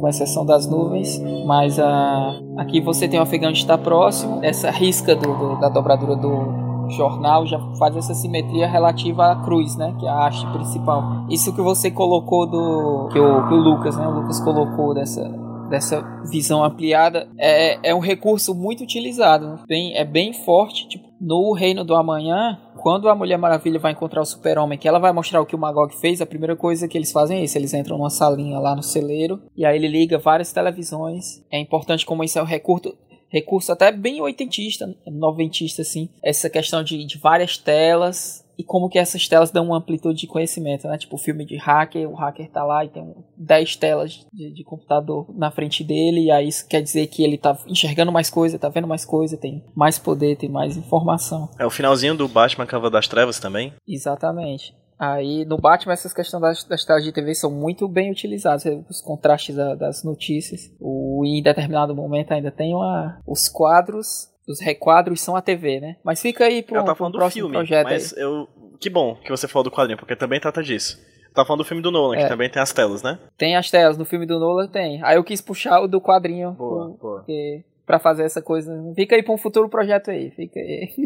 Esse penúltimo quadro, o oitavo, ele é muito forte porque ele vai descrevendo um monstro, tá aterrando ele, né, o, o, o Marujo. E aí ele diz que não reconhece quem é o monstro, e o monstro é ele mesmo. Tati, algo a acrescentar sobre essa página? Não, né, eu só, eu só diria que ela meio que brinca com um pouco de ironia, né, porque você tem né, o pirata condenado a saber se ele vai chegar ao local dele, e aí ele olha para a própria reflexão na água e ele vê um cara uma pessoa que é familiar, mas ainda assim ele não consegue juntar os pedaços, né? ele não se reconhece, né? E aí, ao mesmo tempo, você tem a justaposição com o jornaleiro dizendo que, tipo, por ele ser jornaleiro, a profissão jornaleira, ele tem que saber todas as conexões, é todo link, né? E aí, legal que o Lucas lembrou do Rocha lá no final, é que tudo se junta, né? Com a placa lá, Angels Nine. E aí, é isso. É, eu diria que tem essa brincadeirinha de ironia que tudo no final se conecta porque o fim tá próximo. Esse último quadro, o nono, né, o Lucas, ele chama atenção para um, um, fator importante e aí a gente vê como que a história tá concatenada na narrativa do Moore ele vai narrando os fatos em determinados núcleos. E aí na página passada a gente tem o Daniel Lowry, tem o Rochard, e agora a gente volta para o jornaleiro e o menino que é a nossa ponte com Contos do Cargueiro Negro, né? Queria acrescentar que o Lucas ele chama atenção para uma para um ponto importante, né? Nesse nono quadro da página 12, a gente tem esse mendigo do cartaz do fim do, do mundo, né? Que é o que compra pontualmente a New, News Frontiersman. E ele tá mexendo naquele lixo ali que é do lado da caixa de correio. Aí ficam as pistas aqui, porque na página 10 a gente tem o Dan e a Lori. Na página 11, a gente tem o Horst, né? E o Horst está olhando para esse lixo, que é onde esse mendigo tá, tá mexendo, né? A gente tem que lembrar que o, o recado que o Horst deixou pro Moloch era para ele deixar era acerca dessa caixa de correio. Então, você deixa um, um recado na caixa de correio que fica de frente ao Gunga Diner. Que aí eu vou saber quando encontrar com você, quando você tiver mais informações, né? E aí já é as coisas se encaixando. Para quem não percebeu ainda, essa daqui, esse daqui é um, mais um daqueles momentos, né? Tyler Durden, vamos dizer assim, né? que é onde o personagem ele se explicita e você não pega. Ao fim, a última fala do jornaleiro é bem importante porque é o Moore ele pedindo novamente a nossa atenção para todos esses fatos que ele vem jogando até agora, né? Na, principalmente nessa edição, onde ele vai fazendo uma apanhada e vai jogando todos esses fatos para a gente. E aí o Rochart, por estar envolvido, talvez ele não veja a, o quadro inteiro, mas nós como leitores, né, nós temos essas informações mais guardadas. E aí ele, o Moore fala ao final, né? Tá tudo ligado, tá tudo ligado. Ninguém vê a ligação de tudo. E aí ele tá Principal, principalmente com as coisas que vão acontecer nas próximas páginas, né? É, eu não tinha notado até então, mas na fala dos meus amigos aqui eu percebi que a página 10 ela tem a discussão entre a Lori e o Dan. Essa cena está sendo vista na página 11 pelo Rorschach, que está de cara olhando para lata de lixo perto da caixa de correio. E na página 12 a gente tem a lata de lixo sendo remexida por um, por um morador de rua né, com essa placa do o fim está próximo. Então aqui a gente percebe que na real está acontecendo o quê? Uma triangulação, né, de personagens que estão no mesmo local e no mesmo tempo. Né? E é interessante como as páginas vão brincando com esses pontos de vista e passa direto se a gente não prestar atenção, como eu não prestei atenção até o momento. Então, é, parece que esse símbolozinho do nucle nuclear aqui, né, da, dos três triângulos apontando para o mesmo ponto, meio que se representa narrativamente nesse Aleph aí, nesse ponto específico do tempo e do espaço, onde você tem três pontos de vista de personagens sendo, sendo explorados em poucas páginas. assim. Da página 13 até a página 16, a gente tem talvez a sequência mais importante dessa edição do Watchmen, e como o Egberto muito bem apontou, uma das coisas mais. Eu não tenho nem palavra para descrever, uma das coisas mais maravilhosas que os quadrinhos já fizeram em sua história aqui, né? O nível altíssimo que o Alan Moore consegue em narração e o Dave Gibbons em desenho. Que é o atentado que o Adrian Veidt, o Ozymandias, recebe e o ponto inicial daquilo, ou ponto inicial, ou ponto final, daquilo que a gente falou anteriormente, que essa edição ela é simétrica, né? É, os quadros da edição, até esse ponto, a partir daqui em diante, a partir das páginas 14 e 15, eles vão ser espelhados. Então, se a diagramação da página 1 existe de um jeito, a diagramação da última página dessa edição, ela vai ser o contrário, vai ser espelhada. A 2 se espelha na, na penúltima. A 3 na antepenúltima. E assim por diante, até que no desenho do jogo você encontra nessa página, as páginas 14 e 15, o vértice, né? O Vzinho, vértice V, né? O vértice inicial dessa brincadeira de, de espelhos que o Alan Moore e o Dave Gibbons propõem nessa edição. Vou pedir agora para que o Lucas fale um pouquinho mais sobre essa sequência das páginas 13 e 16, depois nossos colegas também vão falar um pouco mais sobre essa sequência importante, não somente para essa edição, mas para HQ como um todo. Pronto, essa sequência, né, como falou, é é o, é o centro, né, assim, dessa, dessa edição, né, é de onde começa o lance do, do espelhamento, né, e você tem é, é, o foco voltando ao Adrian Veidt depois de bastante tempo, né, na saga, eu acho. Eu acho que o último momento que a gente teve bem focado nele foi na edição 2, né, se eu não me engano, no, no, no enterro do comediante, né, que você tem um flashback, o, o Adrian retorna, né, e tem esse paralelo entre entre o, o otimismo da secretária aqui que vem chamar ele e a fascinação do Vlad pelas imagens egípcias, né? Que a secretária vê como algo mórbido e ele vê como algo buscando uma ascensão espiritual, né? E aí você tem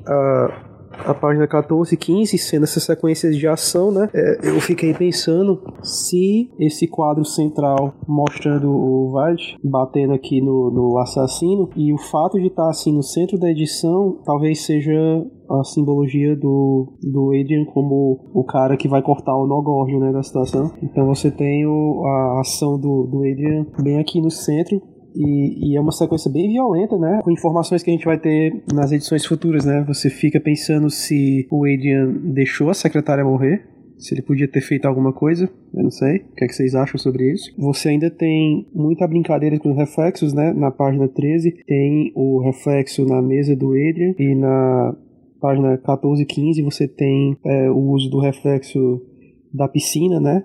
É, refletindo aqui o rosto do faraó, também refletindo o rosto do, do assassino caindo em direção à, à piscina. É, também tem o reflexo do rosto do assassino batendo contra o rosto do faraó, né? É uma sequência bem brutal, né? Assim, é, Watchmen é visto às vezes como um ponto de virada que deixou os quadrinhos mais violentos, né? Mas se você vê, os momentos de violência são bem pontuais, assim, mais explosivos, né? Acho que até por isso que eles são tão marcantes. E foi isso que eu acho que a indústria dos quadrinhos não pegou direito, porque é, nos anos 90, né, todos os quadrinhos eram violentos o tempo inteiro, né? Sem, sem medida, vamos dizer assim. Mas num quadrinho como o Watchmen, a violência é marcante justamente porque acontece tão raramente, assim. E eu acho que esse é um exemplo, assim, da violência sendo usada de uma maneira efetiva. Também não é uma ação glorificada, né? Uma luta de super-herói contra o vilão estilizado, glorificada, né? Algo visto como brutal, meio repugnante, assim. É isso que eu penso. Também, peraí, peraí, olha o que eu acabei de ver. Eu também percebi aqui, pelo menos na minha edição, na, no último quadro da página 15 tem sangue na flor do paletó dos Mandias, né? Talvez já seja trazendo a gente de volta para o símbolo do Smile também, né? No chá de sangue. O Lucas pontuou umas coisas legais, e aí até uma leitura que eu ia fazer acerca da, da secretária dele, talvez desperte algo a mais no Lucas, né? É engraçado, nesse primeiro quadro a gente tem esse Vzinho na mesa que marca um X em cima do Vedes, né? O V se transforma no X em cima dele. E aí a conversa que ele tem com a, com a secretária aqui mostra como que o Vedit está comprometido com esse personagem que ele assumiu nesse mundo dele, que é para dúvida nenhuma, para que dúvida nenhuma recaia sobre ele. Ele está aqui fazendo seu papel de super empresário, e aí não só isso, como ele está vagando sobre as funções dele do passado de herói, né? Ele está precisando criar uma nova linha de brinquedos com os vilões, e ele diz que os grandes vilões estão mortos, sugerindo que não se criassem mais bonecos de heróis, de, de vilões. Talvez isso já seja ele se ressentindo de tipo, não tem nenhum grande vilão com a, para o qual a gente possa se unir e já, tipo, esse olhar tristonho dele já é se ressentindo disso e sabendo o manto que ele vai carregar, né, das escolhas que ele fez. E as brincadeiras de simetria que o, o Lucas falou, o Gibbons vai espalhando em todo canto, chão espelhado, tudo mármore, tudo polido pessoal da limpeza deve ter muito trabalho. A gente chega na, nessa página que é sensacional, né? Essa página dupla. E aqui é importante como é, essa edição talvez seja a prova de que o modo como o Watchmen reverberou para as pessoas foi o modo foi a leitura mais simplória de todas, né? Porque essa edição aqui ela nunca foi copiada de forma nenhuma. Ninguém se deu trabalho nem anos depois de fazer nada parecido. E como o Lucas pontuou, no Watchmen a violência que a gente tem é pontual e são surtos, são picos. Em todos os momentos que a violência aparece, ela é para mostrar algo que deu errado. Né? No começo dessa edição a gente tem do assassinato, que já é uma coisa tipo assim, ó, deu muito errado as coisas estão afetando as pessoas de um jeito que o pai está matando suas filhas para que elas não vivam o holocausto nuclear. E agora a gente tem essa questão, é, esse, esse ato de violência do Vedit, né? E o comprometimento que ele tem com, com o personagem é tão forte que ele se lamenta logo depois do que ele tem a fazer. E o que ele faz é monstruoso. Essa questão do tiro na secretária, a conversa que, ela tem com a, que ele tem com a secretária é cheio de umas mensagens assim de duplo sentido. Você enxergando ela como uma secretária de um super empresário, ela lança umas frases assim, olha, se apressa né? O tempo está correndo, o senhor tem que tomar alguma decisão. As pessoas de hoje em dia têm esse, esse papo é, muito negativista de morte, né?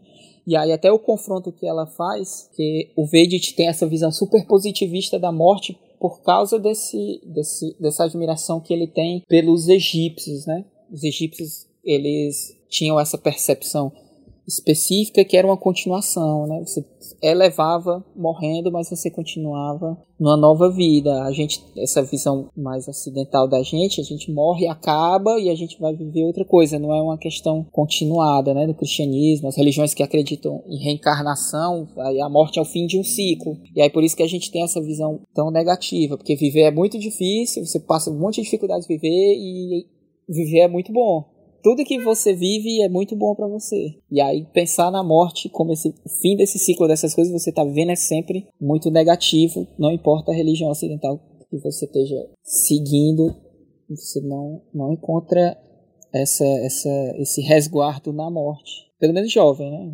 E aí a ação do Vedit. Posteriormente, você sabendo, né? aqui é o momento definitivo. O espelhamento dos quadros do centro é sensacional porque aí o V fica simétrico na página, né? assim como a taça. E aí, como o Lucas pontuou, o que se o legado negativo do Watchmen ter transformado todo mundo sombrio, violento, é a leitura mais rasteira, porque você não tem nenhuma implicação gráfica na produção, nos cuidados de requadro, de narrativa visual que o Watchmen prega. É herdado, né? Você vê, vai ver poucas, poucas poucas revistas, poucos arcos que vão ter esse, esse, cuidado. Vão ter os cuidados próprios deles, mas nenhum herdado do Watchmen. A princípio, eu sempre pensei que o Vedit deixava a secretária morrer para tornar tanto o ato dele mais heróico, como para afastar todas as, as, negativas, né? Porque se você parar para pensar, não faz o menor sentido que a pessoa vai lá para matar o Vedit, ele tá do lado da secretária dele, a secretária não tá nem à frente dele, porque eu acredito até pela função ela não pode andar na frente dele. E ainda assim ele atira nela primeiro, né? Então isso provavelmente foi instruído pelo Vedit. Tem as questões de reflexo como como o Lucas falou, e o Vedit tomando a, toda a ação a pulso dele de maneira bem violenta, até para impedir né, o que a gente vai ver na página anterior, é, posterior, né, na página 16. Ele agride o, o assassino bem violento, não ao ponto dele desmaiar, mas ao ponto de ele ficar impossibilitado de até se expressar de certa forma. Ele escolhe precisamente acertar o nariz da pessoa, é um golpe fortíssimo de defesa, você bater no nariz de baixo para cima, porque você quebra imediatamente, você já afeta o indivíduo ali e posteriormente ele ainda bate com a cabeça dele no, na estatueta, né? E aí, como a gente aprendeu lá com o Coringa no Batman Cavaleiro das Trevas, bate a cabeça da pessoa, a pessoa fica atordoada, você nunca começa pela cabeça. E aí é isso que o Vedit quer. E a mancha na minha dá pra ver o sangue do o rapaz espalha quando o Vedit bate nele e respinga na rosa amarela. A rosa da amarela, a rosa dele é amarela aqui na minha edição parece até um, uma caveirinha assim, com para ver bem claro, os dois olhinhos em cima, as pétalas se sobre sobrepondo, parece uma boquinha embaixo assim. Eu me demorei porque eu estava pesquisando sobre cores. E é legal porque tudo que vocês falaram meio que vai casar com o que eu vou falar. Por causa que ok, nós sabemos da importância que o John Higgins tem, né? Mas eu sei que, eu acho que é de conhecimento geral, assim, que o Watchmen foi recolorido, né? Quando saiu no Absolute. E eu acho que o Absolute saiu na metade dos anos 2000, ou foi mais próximo da época do filme, não sei se foi em 2008. Então, a maioria das nossas edições compradas depois de 2018, ela vem com a recolorização. E aí o que eu notei, eu tentei procurar páginas das edições mesmo de 86, é que existem matizes de cores muito fortes, sabe? Dos tons de roxo que, você, que habitam, né? O, o Adrian completamente roxo, magenta e o amarelo, né? Amarelo quase dourado, assim. E quando você vai. E isso está pelo, pelo prédio inteiro, né? Que a gente vê nessas três páginas. Né? E aí depois a gente vai para essas matizes mais fortes, que eu acho que na edição original elas eram um pouco mais apasteladas, sabe? Quase como se não tivessem tanta, digamos, notificações, assim, não tivesse tanta demonstração. Mas aqui é, é estourante, né? A própria secretária dele, como a gente estava conversando aqui, né? se ele deixou ela morrer, se ela levou o tiro primeiro, mas pelo amor de Deus, ela é a pessoa em vermelho de todas as páginas, ela é o alvo assim, talvez seja. Eu acho que geralmente alvo pode ser representado por vermelho também, né? No quinto quadro da página 13, você tem uma coleção de pessoas aleatórias, que todas elas estão meio que apagadas, estão né? num tom de marrom, menos o assassino que tá meio que num tom de roxo, né? Que isso indica que ele se destaca de todos os outros. Tem um cara de verde, que aí eu acho que só fez escolha mesmo de cores. Mas é, é, é muito bacana ver, ver isso, sabe? Essa denotação. Você pode acompanhar. Como não tem, tipo, diálogo na sequência inteira, né, das, das próximas duas páginas, você pode acompanhar completamente pelas cores também. Você tem todos esses efeitos. É, é massa demais isso. o roxo é a cor do vilão. Como a Tati pontua aí, o assassino ele tá de roxo não é à toa, é pra dizer que ele é o cara mau. E quem mais que tá de roxo na, na, nos quadros, né? Queria só pontuar que é interessante vocês terem falado da questão da recolorização, porque na edição que eu tô vendo aqui não tem, ele não é roxo. Ele tá com um verde meio acinzentado, assim. Interessante, né? Não, é, foi exatamente isso, sabe? Eu, quando. Tipo assim, eu sabia que tinha tido essa recolorização, mas eu nunca tive a oportunidade de ler o Watchmen com a colorização lá original, né? Então eu sabia que tinha esse detalhe. E aí eu tentei procurar aqui as páginas, mas não achei essa página específica. Mas tem isso, né? Interessante. Eu queria só pontuar algumas coisas, duas delas dessa sequência, que são coisas que me saltam aos olhos nessa releitura. Focando inicialmente na página 14, o momento em que a secretária é atingida, inclusive, é, uma, é um choque muito grande, né, para quem lê pela primeira vez, porque é exatamente a personagem na trama que está falando sobre a vida, né? Como a vida é boa, como é triste falar de morte. O próprio Adrian Veidt fala que talvez a gente fale muito de morte porque as pessoas não têm a juventude e o otimismo dela, né, da secretária, que é assassinada, né, por esse personagem que é que aparece de uma hora para outra na trama.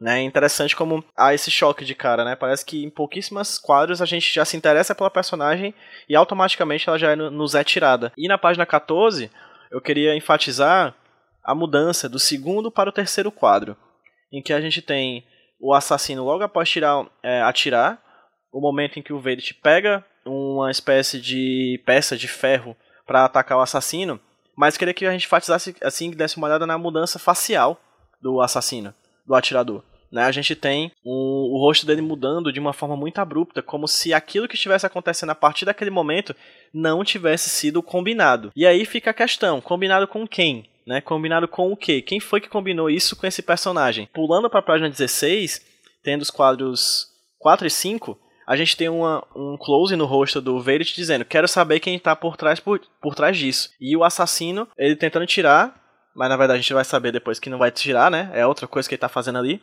tirar o veneno da boca do assassino. E aí o assassino olha pro Verity com uma cara de completo medo, com um medo absurdo, como se o motivo do rosto, o, o, susto dele, o medo dele é porque aquilo não foi combinado. Todo mundo que já leu provavelmente já sabe, e aqui a gente vai dar o spoiler máximo da HQ talvez, que o assassino, o planejador disso tudo é o próprio Adrian Verity, né? Então ele provavelmente combinou com esse, com esse atirador, e o atirador não sabia que ia morrer no final das contas, né? E é interessante perceber essa mudança facial do personagem em, de um quadro para o outro. E aí, só para finalizar a minha análise dessas páginas, as páginas 14 e 15 são, acredito eu, de toda a HQ, talvez a diagramação mais ousada dela. É né? uma página dupla, coisa que a gente mal tinha visto até então. Na verdade, a gente só vê depois isso lá no final, como muito bem me lembraram nos, nos episódios anteriores, na sequência final de Nova York. Mas é, essa, essa, essa página, ela tem uma diagramação muito diferente do que a gente costuma ver em todo o Watchmen, né? E acho que é interessante porque é ela que pontua, de fato, uma mudança na trama, uma mudança na diagramação, enfim, uma mudança na edição. Posteriormente a gente vai olhar com ar de celebração, né? Como essa, como essa, essa edição específica ela é muito bem trabalhada. Né, por ser um espelho dentro dela própria. A Tati coloca que, a, que ela tá de vermelho porque ela é o alvo, né? E é bem aquilo que eu tava querendo dizer. O Lucas levanta essa possibilidade e agora eu tô pensando, fica bem explícito. Porque será que ela sabia demais? E aí o Vade quis se livrar dela. Talvez ela não soubesse do plano todo, mas talvez soubesse que ele estava financiando a ilha, estava contratando os artistas, os estudos paranormais, os estudos extraespaciais, provavelmente para não delegar essas funções para várias pessoas, para não ter que se livrar de várias pessoas, ele delegou para ela e aqui ele se livra dela, né?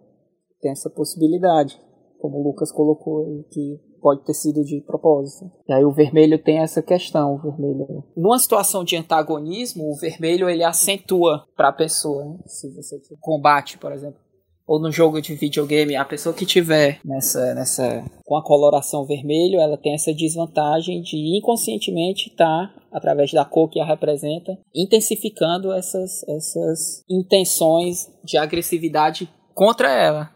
Né? É bem aquela questão da bandeira vermelha pro touro. O touro fica pirado. É, eu, eu lembrei de um detalhe enquanto vocês falavam que eu acho que joga um balde de água fria nessa ideia da, da, do Adrian querer que a moça secretária morresse. Porque eu lembrei que, já que os spoilers já estão correndo solto, eu lembrei que lá pro final o Daniel Dryberg pergunta, né, pro Adrian, é, o que é que tu teria feito se o assassino tivesse atirado em ti primeiro? E aí o Adrian diz, eu teria pegado a bala, né, com a mão que é algo que ele faz mais tarde, né? Eu acho que ele, o assassino, o trabalho do assassino era mesmo matar o Adrian, mas aí talvez é, ele quis tirar a secretária do caminho, atirando nela primeiro, mas eu acho que o alvo dele realmente era, o, era o Adrian, levando em conta esse diálogo que vai ter mais tarde. E aí o, a morte aí da secretária seria um completo infortúnio mesmo para ela. A expressão do assassino eu acho que não seria tanto sobre o combinado estar tá sendo quebrado, mas seria realmente um. Ele tá chocado com a agilidade e a velocidade do, do Adrian, né? E também de perceber que ele tá sendo envenenado no final. É, eu, eu, lembrei desse diálogo e, e, me fez rever tudo aqui agora. Eu acho que realmente o trabalho dele era matar o Adrian, assim, mas ele viu que o cara tinha uma agilidade fora de série.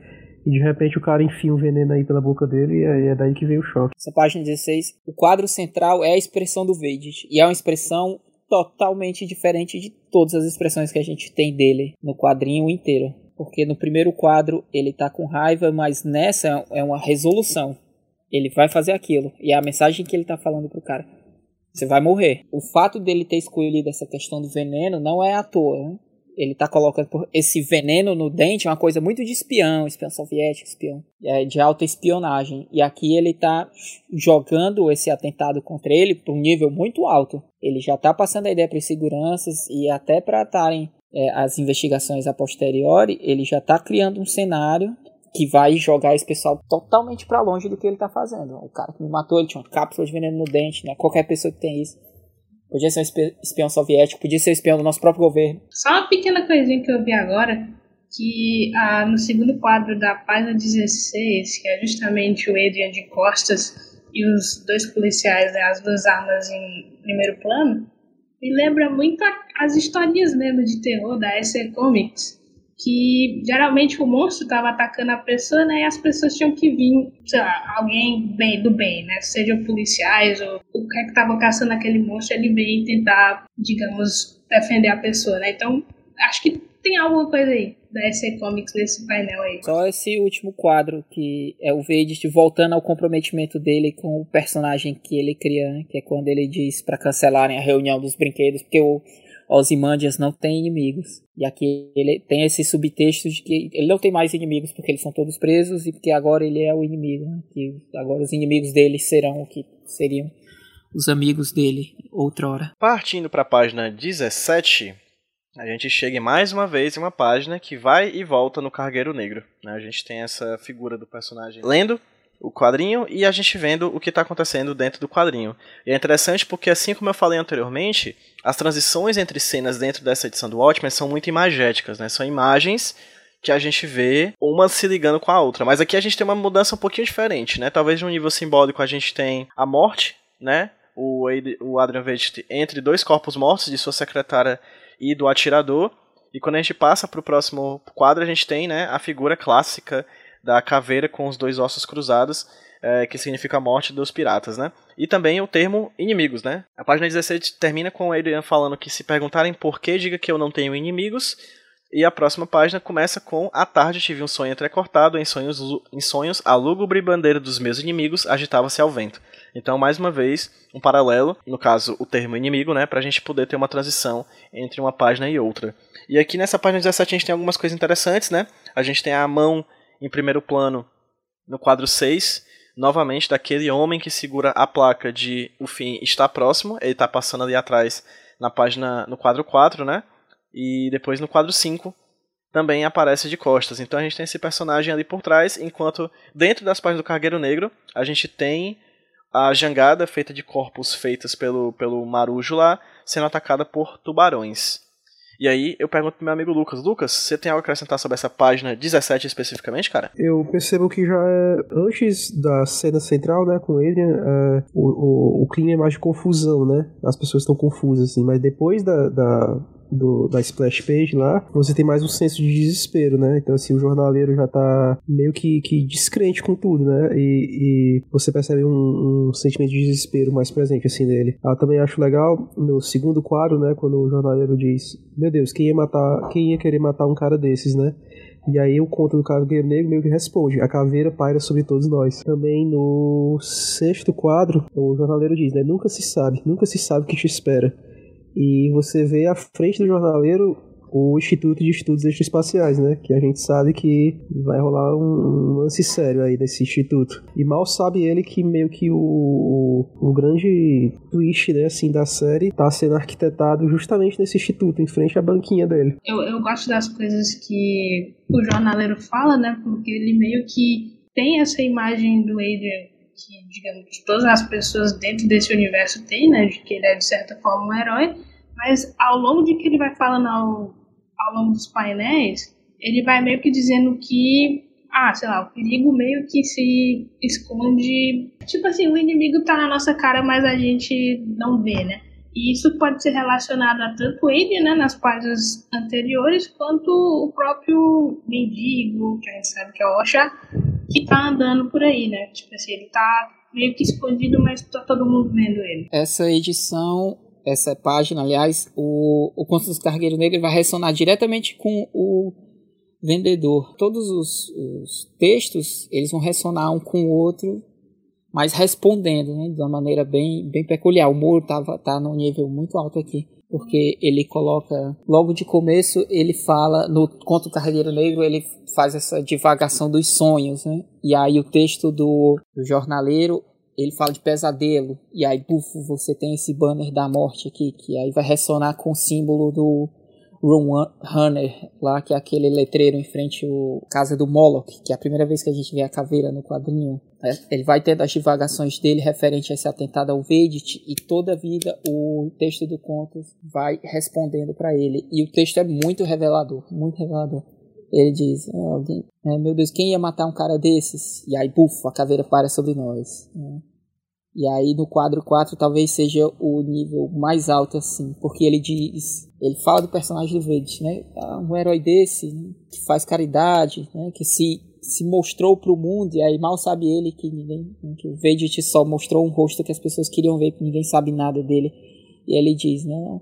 Se alguém quer fazer alguma coisa contra ele, né, onde isso vai parar? E aí o que é que o texto car do cargueiro diz, né? Nossa existência depende, depende do capricho de assassinos. Quem que é assassino? É o Vade. Né? Mais pra frente, aí tem o, o quadro 6, como o Lucas pontuou, você de novo ali. Nunca sabe o que te espera, tá? Instituto de Estudos Espaciais. E aí todo, todo o texto se completa, né? ouvi dizer que com um pequeno gole diário é possível sobreviver. Aí tá na cara que as pessoas vão pirar que é justamente de, dessas informações. Se você tivesse uma, é, essas informações, é, é, seria mais fácil de lidar com as coisas? Não, as pessoas iam pirar do mesmo jeito. E aí, mais pro fim, você tem ressonando de como que vai ser essas coisas, do que é que tá reavendo. E aí o Marujo é o jornaleiro, né, o que é que me ameaça. E aí os tubarões vêm vindo em direção a jangada, né? Que seria esse terror atômico. Né? Página 18, e é interessante porque nos, nas edições anteriores a gente falava de grandes sequências, né? Página tal até tal página, página tal até tal página. Aqui tá difícil, né? Porque de certa forma cada página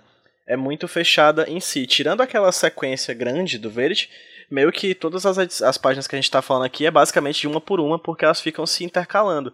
E na página 18 a gente tem, novamente, a câmera, subje câmera subjetiva, o ponto de vista do Rorschach, né? Ele pegou o papelzinho lá no lixo dizendo que às 11h30 ele deveria estar na casa do, do Moloch, né, do Jacob, e a partir disso ele vai atrás de pegar a sua, sua roupa, né, o seu, sua roupa não, né, sua pele, nem sua máscara, né, o seu rosto, né, para poder se vestir e ir atrás do seu do seu arqui-inimigo depois para conversar sobre do seu antigo arqui-inimigo para depois receber né, as informações que aparentemente o Jacob tem para dar para ele.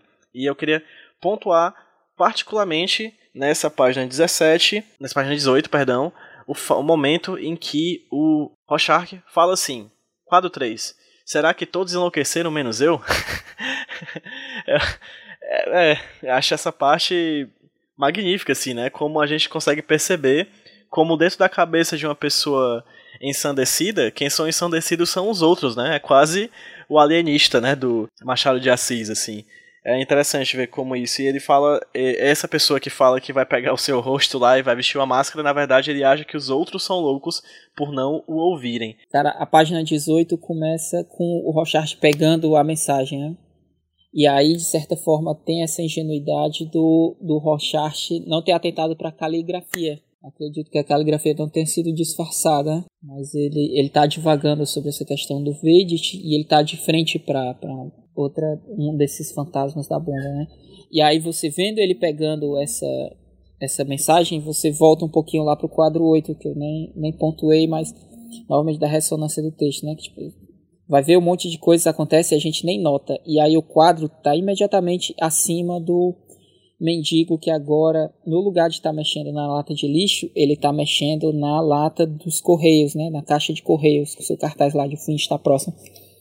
Que aqui já é a pista final da identidade do Rochester. Não pegou até agora, assim. Com o texto ressona imediatamente, né? É, vi alguns barulhos, será que não vem? Não seriam barcos vindo me resgatar? Você tem a ação da polícia contra os vândalos e as divagações do Rochaste, né, dessa, dessa delírio dele, né? E aí é muito triste você ver que o delírio é de uma pessoa completamente louca, com opiniões totalmente absurdas, e como que ele tá calcado no, como as coisas estão acontecendo e que se ele não tivesse esses problemas dele, talvez ele tivesse enxergado mais cedo, porque ele os fatos que são dados para ele, ele tenta a todo momento levar para essa loucura insana dele. É, essa página, ela me lembra tanto.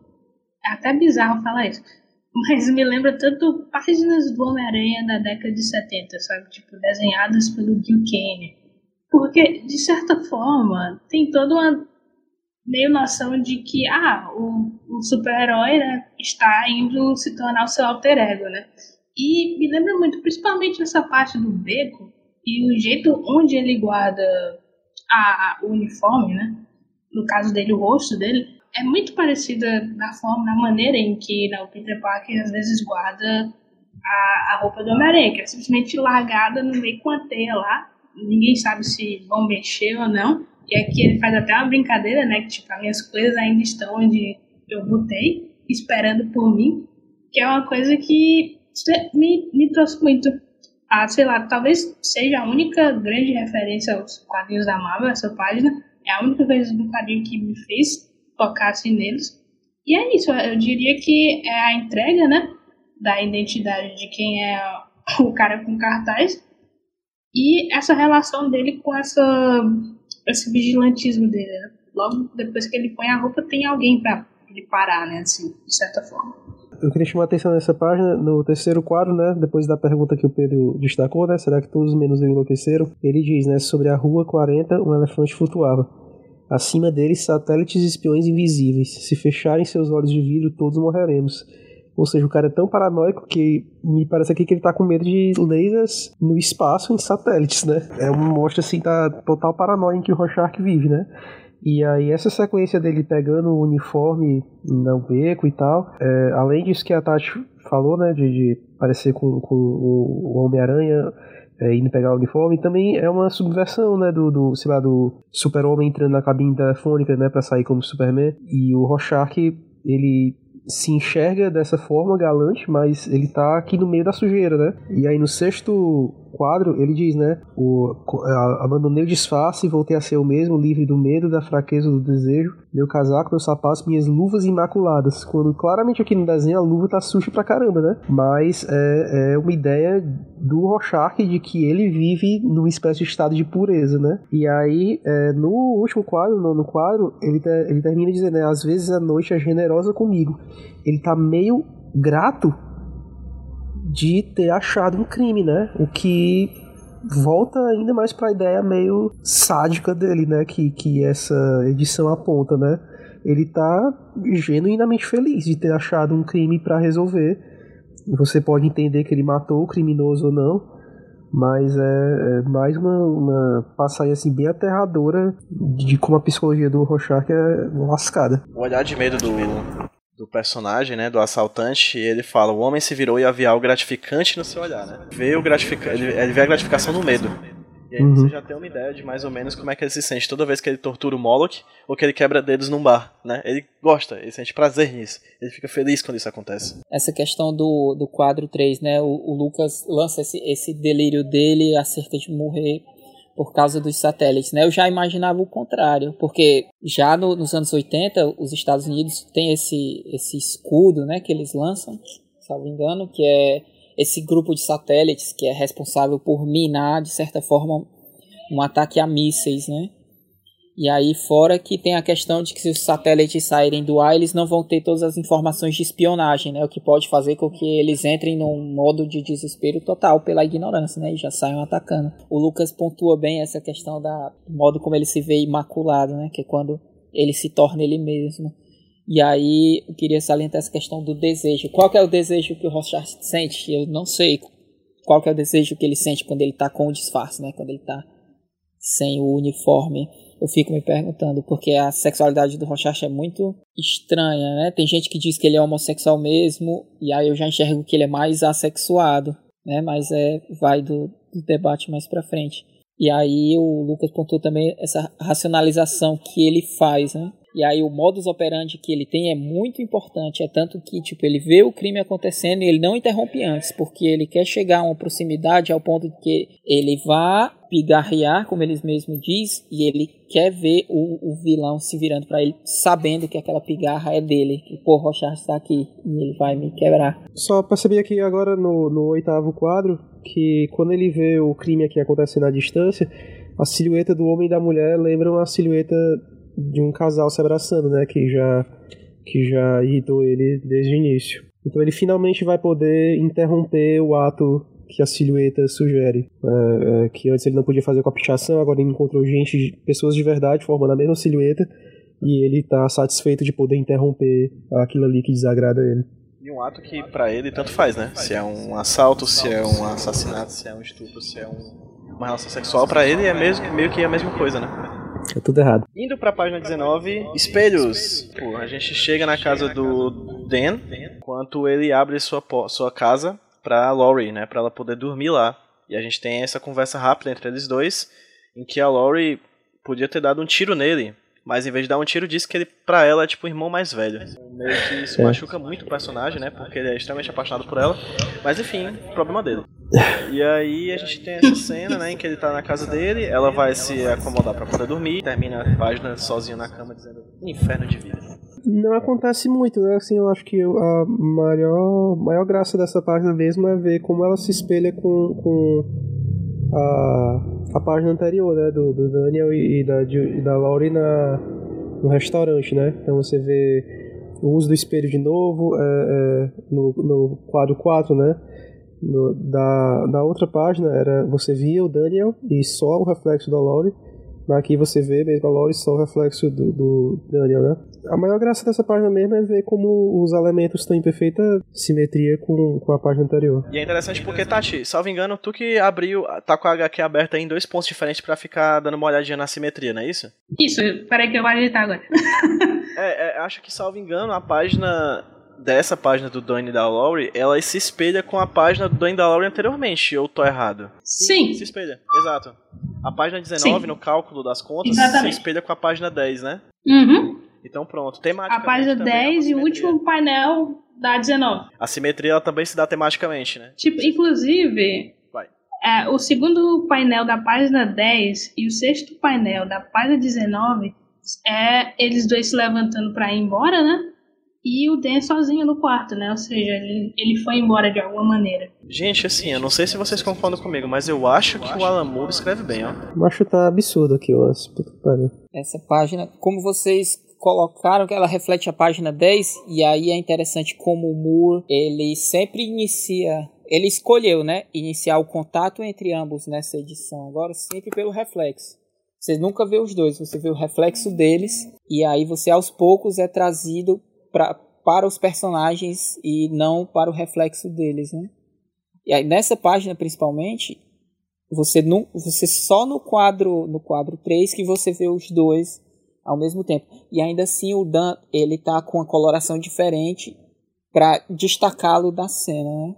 Porque a gente tem o, o, cenário aqui é bem simples. O Dan trouxe ele para para casa dela, trouxe ela para casa dele, né? Com uma intenção bem clara. E a Lori não consegue enxergar essa, essa intenção dele. Ao ponto de que quando a Lori olha para ele, ela, né, por essa representação das cores, ela meio que está vendo ele nas cores que a gente está vendo, né?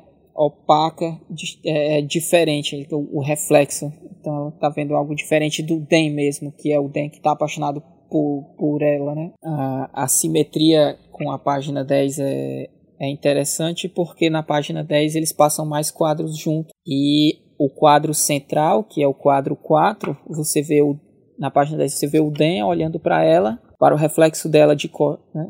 E aqui na página 19 ela não olha para o Dan, ela já está olhando para o espelho. Né? Nem o reflexo dele no espelho ela, ela tá vendo. Quer dizer que ela não tá enxergando esse Dan apaixonado. E aí isso incide muito forte nele, tanto que vai desencadear nos últimos três quadros, né? Que é essa decepção dele de trazê-la para próximo dele. E quando ele vai deitar lá com um semblante bem tristonho, abraçando o espaço vazio da cama, que por coincidência é simétrico ao modo como na página para frente, que talvez que é uma página do Conto do Cargueiro Negro, talvez ressone com essa, que é como o Marujo tá, né? Numa situação diferente, mas o né? É, é isso. Aqui é o Alamo tratando como os personagens não estão se enxergando, né? Eles se encontram e eles não conseguem se enxergar de fato. Eles se enxergam o reflexo e aí é, é, ressona com aquela questão que a gente estava falando de como que o reflexo é é um passado, né? Um milionésimo de segundo de passado. A gente está vendo a luz e aí todo o nosso processamento é, é, elétrico, né? Então é um pouco mais lento do que a velocidade da luz. Então aqui talvez o reflexo que ela tá, esteja vendo do Dan não é, é o Dan que ela imagina, né? É o Dan que, que ela entendia que é aquele Dan do passado, que é só aquele cara legal, e não esse Dan atual, que é o cara que está apaixonado por ela. Assim como talvez como quando o Dan a olha pelo espelho, talvez ele esteja vendo a Lori apaixonada pelo Manhattan ainda, presa no passado, ou uma Lori idealizada. Achei, tipo, bacana que em certas partes o texto casa, quando você pega as duas páginas. A, a, localização que tu fala? Sim, por exemplo, eu tava vendo aqui o quinto painel da página 10 e o terceiro painel da página 19, e aqui vai ser tradução simultânea ele fala tipo, Laurie, espere, né? Ah, você sabe que vai ter sempre a minha casa, né? E aí, quando a gente vai pro 19, ela tá tipo, ah, não, vou tá bem, eu só tô cansada. E eu acho bacana, porque é como se ela já tivesse aceitado ir pra casa dele, mas a gente sabe que nessa conversa anterior ela não aceitou de começo. Então, meio que casa os diálogos. Eu, eu percebi né, que a página 10 e a 19 são simétricas, mas opostas, né? Porque no quarto quadro tanto da página 10 quanto da 19, né, tem esse lance do Daniel tá olhando a, a Lori através do espelho, né, e é, são meio, nos dois casos são momentos em que ele tá perdendo a atenção dela, né, mas enquanto na página 10 ele conseguiu chamar de volta a atenção dela, na página 19 ele não conseguiu chamar de volta e falhou, né? Então as páginas são simétricas, mas opostas no sentido de que os resultados são diferentes pro Daniel, né? Ainda que não sejam os resultados que ele esperava, né? A outra tem um, um quê de separação e essa continua esse quê de separação. Né? Tem essa aproximação, não é o que o Dan esperava ainda. Chegando na páginas, nas páginas 20 e 19, a gente tem novamente na página 20 uma, uma página somente do conto do Cargueiro Negro e a página 21 somente focada, na verdade não somente, tem aqui um quadro específico, mais focada na conversa entre jornaleiro, entre o rapaz que leu o quadrinho e uma moça que acaba de chegar, uma, uma mulher que acaba de chegar pedindo para o jornaleiro colocar um cartaz em sua banca de revista. Pontuando algumas coisas que me vêm à mente assim que eu vejo isso aqui, a primeira, a do cargueiro, é interessante, né, que a gente tem um conflito entre o marujo que está procurando sobreviver e os tubarões que estão no mar. O Egberto muito bem pontuou que o link entre a saída da casa do Dem e a chegada na página do quadrinho do Cargueiro Negro é esse, essa imagem do dente deitado e corta diretamente para um cadáver, né, que estava debaixo da jangada do, do marujo sendo comido por um tubarão. É um link muito interessante e novamente pontuando as cores do John Higgins, trabalho maravilhoso de cor, né? E o marujo com sangue nos olhos, ele vai e mata um tubarão. E é interessante porque ele mata o tubarão e esse tubarão morto ele serve como a jangada a partir de a, daí em diante na trama. E na, na página 20 e 1 onde a gente tem os personagens conversando na banca de revista, que começa a chover, né? E aí, o, uma coisa que eu pontuei dessa página 21 é a chegada dessa mulher, né? Que pede para que o, o dono do jornal coloque o cartaz de um show que ela vai realizar junto com a sua banda, né? É, é um movimento chamado MGCE, que é Mulheres Gays contra Estupro, né, um é interessante, né, como é, esse é um tema que não é central na obra, mas já trata da questão da mulher lésbica e do estupro corretivo, né, bem de forma bem periférica esse tema, esse tema é abordado. E o nome da banda é Pink Triangle, né, Triângulo Rosa, que é o tipo de triângulo que era utilizado pelos, pelas pessoas que foram presas no nazismo e postas em campos de concentração por serem homossexuais. Interessante colocar essa, essa pontuação aí para para evidenciar que mais uma, vez, mais uma vez estamos aqui, Alan Moore, David Gibbons trabalhando com simbologia, mais um novo triângulo, mais um novo símbolo, mais uma nova significação que é posta nesse mar, usando a, a, o campo semântico do conto Cargueiro Negro, nesse mar de símbolos que é, que é o Watchmen, né? É, Lucas, você tem algo a acrescentar sobre essa página, querido? É, eu acho massa a oposição entre a página 9 né, e essa página 20, né, porque na 9 o, o Marujo constrói o barco e come uma gaivota, né? Enquanto que na 20 o barco é destruído pelos tubarões e o tubarão tenta comer ele, né? Então tem dias aí que você é o caçador, tem dias que você é a caça. Eu, eu, eu fico assim fascinado pela, de como é sombrio, sabe, esse conto do Cargueiro Negro. O cara faz um barco de cadáveres e depois usa um tubarão meio morto como motor pro barco dele. É uma ideia muito lascada, assim. E, eu acho também massa a transição da página 20 para 21, que vocês veem que os braços do Naruto e do jornaleiro estão na mesma posição. Semelhança visual aí para ficar mais fácil a transição.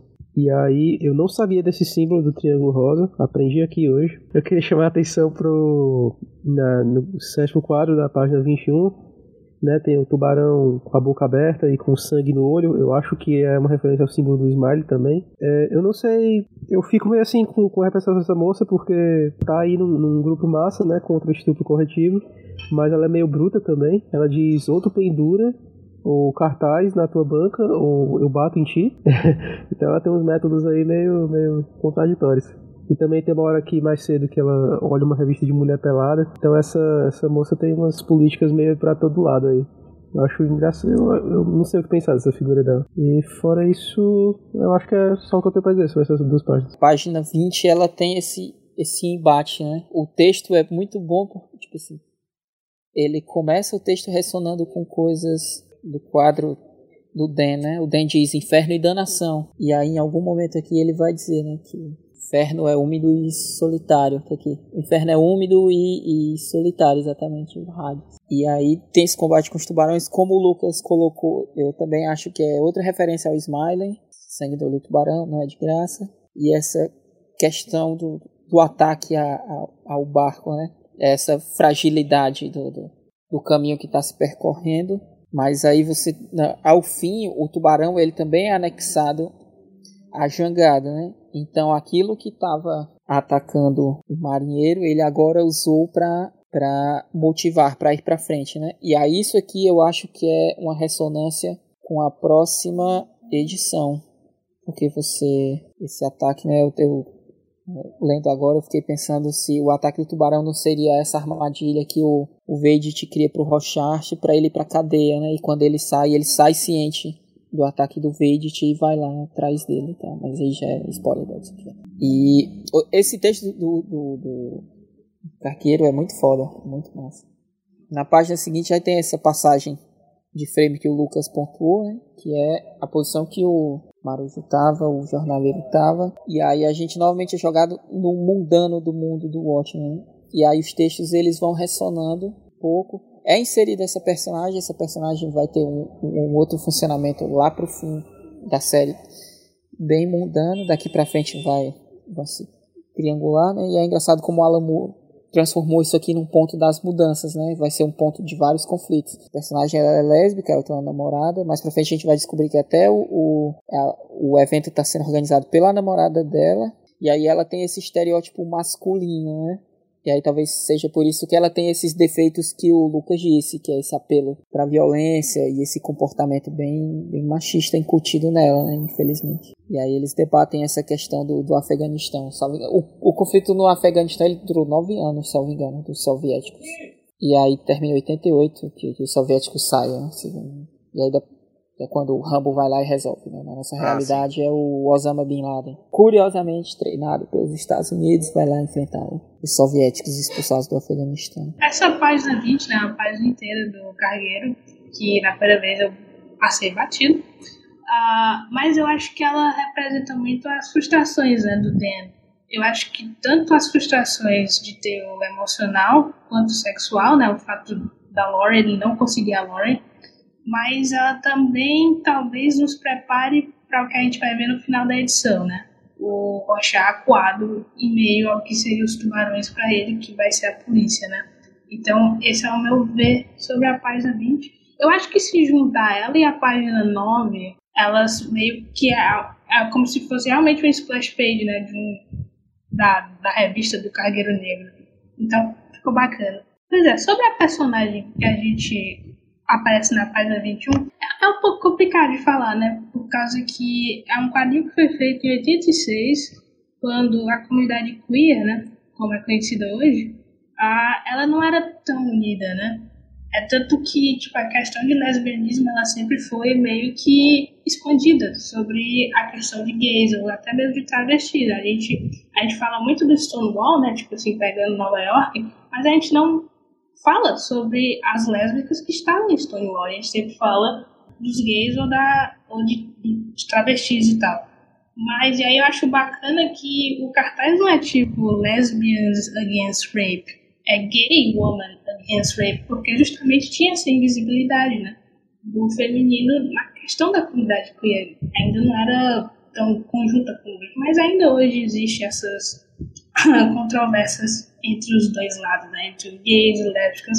É uma coisa que ah, é, se une porque tem uma causa, mas tem sempre atritos. Então, eu, eu acredito que também seja isso, a questão dela ser uma figura mais masculinizada, né? É uma questão mesmo da época época dos anos 80, não vi nenhum problema com ela, não. É só essa questão do, do triângulo, né? Que como tu pontuou, é a, a marca né, que eles usavam nos campos de concentração é forte como elas ressignificaram o símbolo, né? Para tornar um símbolo de luta, que é, é muito válido, né? Você se, apropriar das ofensas para se defender, para aquilo não te afetar mais. É, a Tati pontuou legal essas coisas. Chegando no final, a gente tá perto. Vamos lá, tô cansado, mas vai dar certo. Página 22, a gente tem a volta dos detetives, né? E o vínculo entre a página 21 e a página 22 é que na página 21 a gente tem o jornaleiro colocando cartaz do show das mulheres gays contra estupro. E na página 22 a gente tem um dos, é, um dos detetives segurando um dos cartazes na verdade, dois detetives segurando os dois cartazes que estavam lá na casa daquele rapaz que no começo da revista matou ele próprio e as duas filhas. E aqui na página 22, a gente tem um momento muito interessante. É o momento em que alguém liga para os policiais dizendo onde encontrar o Rorschach. Né? E é engraçado porque a gente não tem onomatopeia no Watchmen, né? Isso é uma coisa que a gente já discutiu nas edições anteriores e é um quadrinho de super-herói que procura evitar, um, onomatopeias, dois, linhas cinéticas, né? Que são elementos gráficos clássicos dos quadrinhos de super-herói, dos quadrinhos de ação. Onomatopeia e aquelas linhazinhas, as linhas cinéticas que denotam movimento. E aqui, como é que eles fazem para burlar essa questão e falar que alguma coisa, por exemplo, está emitindo som? No primeiro quadro da página, a gente tem a, a luzinha do telefone acesa e o personagem falando durante um, dois, três, quatro, cinco quadros que o diabo do telefone tá tocando e o outro cara não atende, né? É interessante porque é na fala do personagem, que é a representação sonora que é aceita dentro do quadrinho, dentro dessa limitação que o próprio Alan Moore colocou para a sua obra com Gibbons, né? Que é não ter onomatopeia, é a partir daí que eles demonstram o que é o som. E eu queria pontuar que a ficha do Edward Blake, que o um dos detetives está analisando, é a ficha 801108. Um palíndromo também, né? Um número que é o mesmo de trás para frente, de frente para trás. Eu queria apontar que o, o detetive loiro ele fala né, sobre uma sensação estranha no ar, né? Como se tivesse um padrão que eles não podem ver. Eu acho assim, né? A gente está vendo as simetrias porque a gente sabe que tem simetrias nessa edição, né? Mas eu imagino alguém que comprou essa edição assim na época do lançamento sem saber nada eu acho que são vários momentos assim que fala sobre algo no ar, um padrão que você não pode ver, coisa assim. É o Alan te ajudando a ver a simetria né, da edição e as simetrias em, em Watchmen como um todo. E também vai no tema que eu falei desde o início, né, de, de, de todos os personagens da série nesse ponto se sentirem é, é, é, impotentes diante de uma de um padrão que eles não conseguem compreender, né? O post aí, né, do Grateful Dead, como foi epicamente apontado pela Tati. E eu também percebi que a pose dos braços do detetive loiro no último quadro espelha a pose do braço do detetive cabelo moreno no primeiro quadro. Eu, eu tava me perguntando mais, tipo, sobre o tempo, sabe, dentro do quadrinho. se, enquanto eles estão aqui procurando pistas e tal, a, o elefante, né, voando a, pelos prédios, se é, na mesmo, se é no mesmo tempo em que o Rocha olha e fala aquelas coisas sobre satélite. Mas eu, só, só isso que eu tava pensando, e tem um, só um pequeno. Acho que é uma piadinha narrativa dessa página, que logo no, no último balão, né? Ele fala, vamos, cara, nós temos, nós temos que ir para um canto, vamos ignorar algumas red lights, né? Que é justamente, tipo, a cor do botão do telefone. Que se eles tivessem ignorado essa cor vermelha, eles teriam perdido completamente a, a, a pessoa denunciando onde vai acontecer esse encontro. É só uma piadinha. Cor vermelha é essa que vai ser a cor que vai estar tá refletindo, refletindo, reflexo, no espelho de água do primeiro quadro da página 23. Uhum. Quando o Rochark chega na casa do Moloch. Egberto, alguma coisa a acrescentar sobre a página 22? É, a página 22 começa no quadro 1. Ao fundo tem o detetive pendurando o quadro do Buda, né? O quadro da iluminação. E aí o triângulo no quadro ele seta elementos importantes, né? De um lado o detetive dele com o pôster do Grateful Dead e do outro o telefone, né, que já tem a luzinha da chamada ligando. E aí no decorrer da página isso cria uma questão de hierarquia entre os dois, né, porque o detetive louro é, é, eles ficam brigando de certa forma um com o outro para atender o telefone até que o detetive louro atende, né? Essa questão do elefante que a que a Tati falou, a gente tem que lembrar que o elefante passa pelo Rorschach, ele ainda está vestido de mendigo. Quando ele vai pegar a roupa, né, que ele vai lá dar a surra no cara, ele diz que tem três horas até ir para a casa do Moloch, né, que se é nove e meia ou é onze e meia. Então, quando o, o elefante passa aqui, já são três horas depois. Então, dá mais ou menos uma ideia de distância entre a sede aqui da delegacia, né, homicídios e do, de onde o Rorschach estava. E aí você pontuou a questão do caso do Blake, né? Já é a segunda vez. No quarto quadro, a gente tem o pôster do, do Grateful Dead bem explícito, e aí tem até parte do nome. Tá coberta justamente para você ver, para você ir atrás, né? Só tem até o Oxom, e nem o M tá completamente à mostra por causa da dobra do papel, né?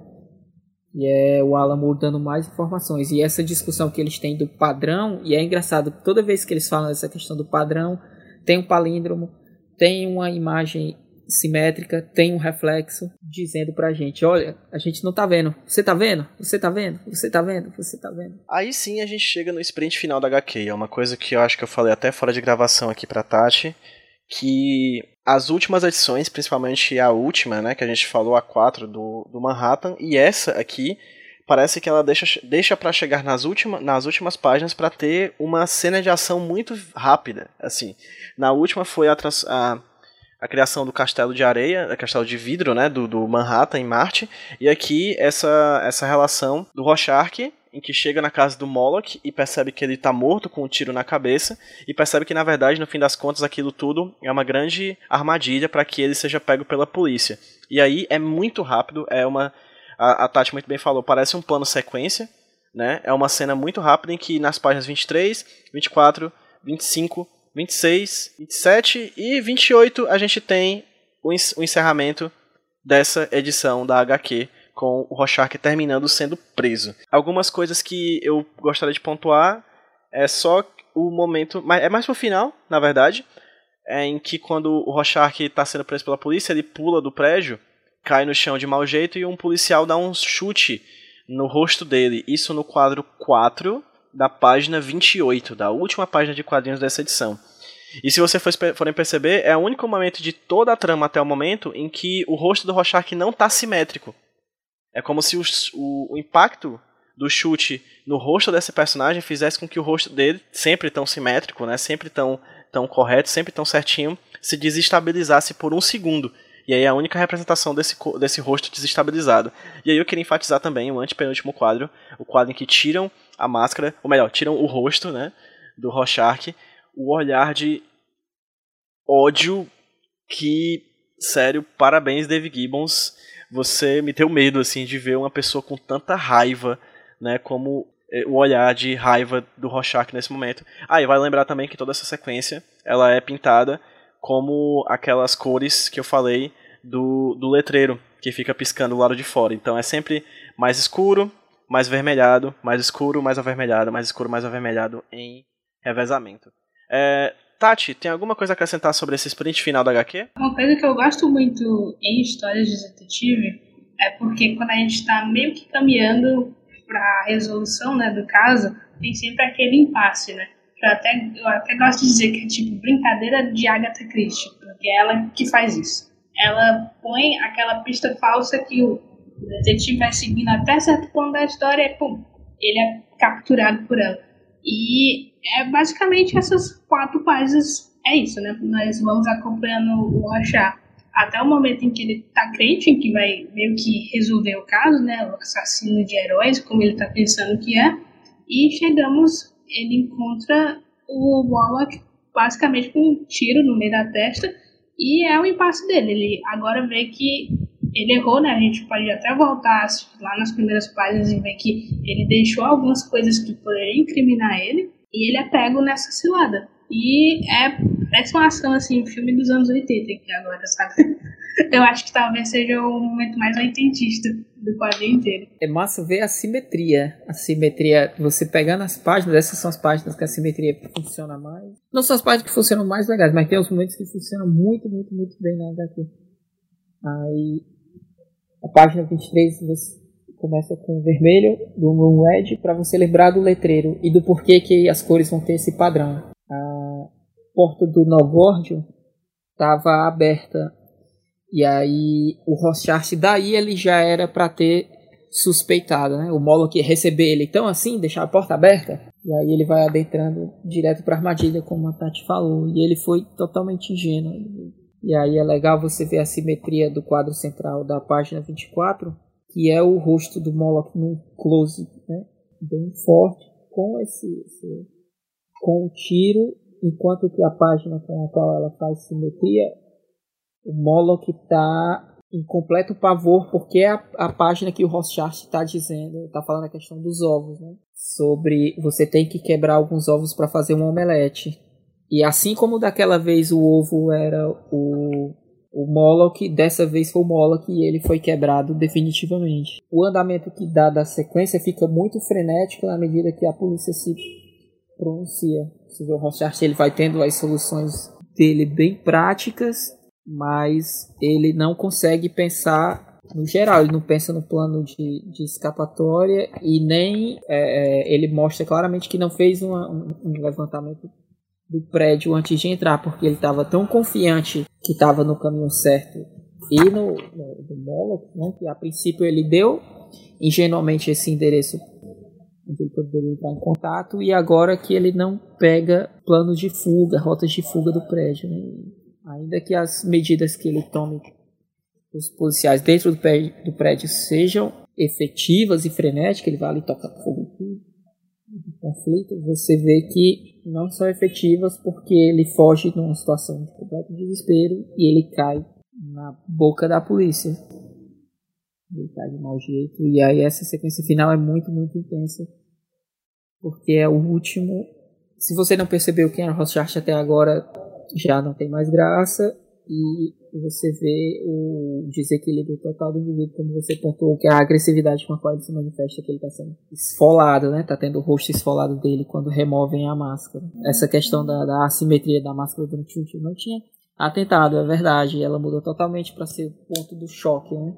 E você vê como que a polícia reagia a ele, né? Como que a polícia entendia ele como um indivíduo altamente agressivo, perigoso e violento. E no final tem o, o poeminha é tigre, tigre, ardente açoite nas florestas na noite. Que imortal olho o dia pode captar-te terrível simetria, do William Blake, né? É, depois eu fui pesquisar esse poema e eu acabei achando um, um, artigo, né? A pessoa escreve que ela faz simetrias entre William Blake e o Alan Moore, né? Como autores e suas obras, suas origens. Depois eu vou mandar até o link, é porque está em inglês. Mas eu achei muito interessante. Muito, muito forte. Esse sprint final aqui é muito é uma quebra de ritmo total do que a gente vinha vendo, né? Loucura que é o Rorschach tendo esse rompimento na realidade dele, né? Que ele foi mais ingênuo do que deveria, principalmente porque ele passa, né? Ele passa como ele se imagina. Ele é muito mais próximo do mendigo, a qual ele usa como disfarce por causa da invisibilidade social, né? Do que do super vigilante quando ele tá com o rosto dele. Primeiro, é, eu, eu acho muito massa a velocidade, né? Que do nada o quadrinho ganha, né? Nesse, nesse, nesse último momento. E eu também acho massa a inteligência do Rorschach, né? De que rapidamente na página 25 vasculha a casa, encontra várias armas em potencial, né? Um, um pozinho de pimenta, um spray de cabelo que aí ele vai usar como lança-chamas, né? Pra alguém, assim, é, em completa desvantagem, o Rorschach se vira bem pra caramba, né? Então ele tem realmente uma mentalidade de lutador bem afiada, né? E aí ele faz uma resistência, assim, bem admirável contra, contra os policiais, mas acaba sendo pego, né? O, o quadro aí da, do chute que ele leva no rosto, eu também acho que é meio que uma piada cruel, assim, meio que como eles não fazem onomatopeia, né? É, não dá para ter um, um nem nada assim, é, é, é, sugerindo a força do chute. Eles usam a máscara do Rorschach meio que para fazer linhas de ação, né? e mostrar o impacto da, do chute, que eu acho que em algum nível é uma piada também, não sei. Aí é, tem a revelação do rosto, né? Tipo, o Gibbons deixa bem claro no desenho, né? Como isso é uma ofensa total pro Rorschach, né? Tem esse rosto assim cheio de ódio que ele desenha muito bem, nem que você vê essa, essa, essa face de todo o ódio e, e, rancor dele contra as coisas. E tem o comentário fechando o quadrinho, né? Tudo se equilibra. Equilíbrio também tem a ver com, com simetria, né? Fechando assim o tema da, da edição. Aí tem o poema do William Blake, né? Eu, eu quero ver esse texto aí que o Egberto mencionou, que eu sei que o Alan Moore tem uma imensa, imensa, imensa admiração pelo William Blake, né? É, esse poema do Tigre, o William Blake tinha um lance de olhar para a natureza e ver a beleza de Deus nas coisas da natureza, né? Ele falava de você olhar para um pássaro voando e ver a glória de Deus, coisas assim. E aqui no poema, né, ele fala de você ver a, a, a simetria do tigre, dessa fera temível, e, e você vê a, o poder a fúria de Deus nessas coisas da natureza, né? E isso é um dos exemplos, né, assim, de como o, o Alan Moore faz homenagem a William Blake, né? Também tem o livro Jerusalém, né, lançado lá em 2017, que ainda não chegou no Brasil. E o título Jerusalém é tanto um livro quanto um poema do William Blake, sabe? O livro Jerusalém do William Blake é quase impossível de ler, é, é muito esotérico assim na, nas suas referências na mitologia que ele monta. E aí tem um poema que é bem famoso, até usado como cântico ali pelas igrejas da Inglaterra. Durante o, o, as páginas tem vários elementos de simetria, né? E há uma outra coisa que o Lucas colocou, que já era outra é, é, pista que o, o ele não... Ele estava tão cego nessa coisa que ele não percebeu. Quando eu falei da questão do Nogord, que é, seria, talvez seria uma empresa do, do Vedit, né? Durante o quadrinho todo, né? E aí a, a, obra no geral, nos volumes você vê a, as marcas do Veidist, né? O perfume nostalgíaco. E aqui na casa do Moloch você encontra várias coisas que são da indústria do Veidist, né? E o spray que o Rorschach escolhe para fa fazer de lança-chamas é um produto do Veidist. E aí eu fico imaginando agora, o Lucas colocou isso, eu fiquei imaginando se ele ignorou esse fato ou se os produtos Veit são tão popular que ele assim achou que tipo o Moloch ele tá careca praticamente tá velhinho fazendo quimioterapia. Por que, que ele ia ter esses produtos para cabelo e tal? Como que ele ia conseguir? E aí ele não se tocou do suporte que, que o Veit dava pro Moloch assim, necessariamente e aí eu fico pensando que a, a cegueira dele para com com essa suposição que ele faz né fez com que ele ignorasse alguns fatos Terminamos. A parte de quadrinho a gente terminou. E aí a gente vai para casa. Não, vamos não. Eita, ainda falta o paratexto, que no caso é um tal de um capítulo 5 de uma tal revista chamada A Ilha do Tesouro Coleção Tesouros dos Quadrinhos. Uma revista fictícia, aparentemente, que foi criada aí para poder ter esse paratexto explicando sobre os bastidores e a história por trás dos quadrinhos de pirataria que são tão importantes dentro do universo de Watchmen, né? E é a partir desse paratexto que a gente descobre, por exemplo, que esse quadrinho que o menino está lendo é uma republicação de uma HQ da National Comics, que era a antiga DC Comics, né, o nome antigo da DC Comics, do Contos do Cargueiro Negro. Ou seja, o menino está lendo em 1985 uma HQ que é uma republicação de um clássico dos quadrinhos de, de, pirataria da década de 60, lançado pela então National Comics, na, que viria a se tornar a DC editora, por sua vez, nesse mundo real aqui, de Watchmen, né? E aí eu queria só pontuar uma coisa que eu acho genial. Esse paratexto se tornou meu paratexto favorito até agora no Watchmen, certo? Eu tô lendo devagarzinho e tudo mais.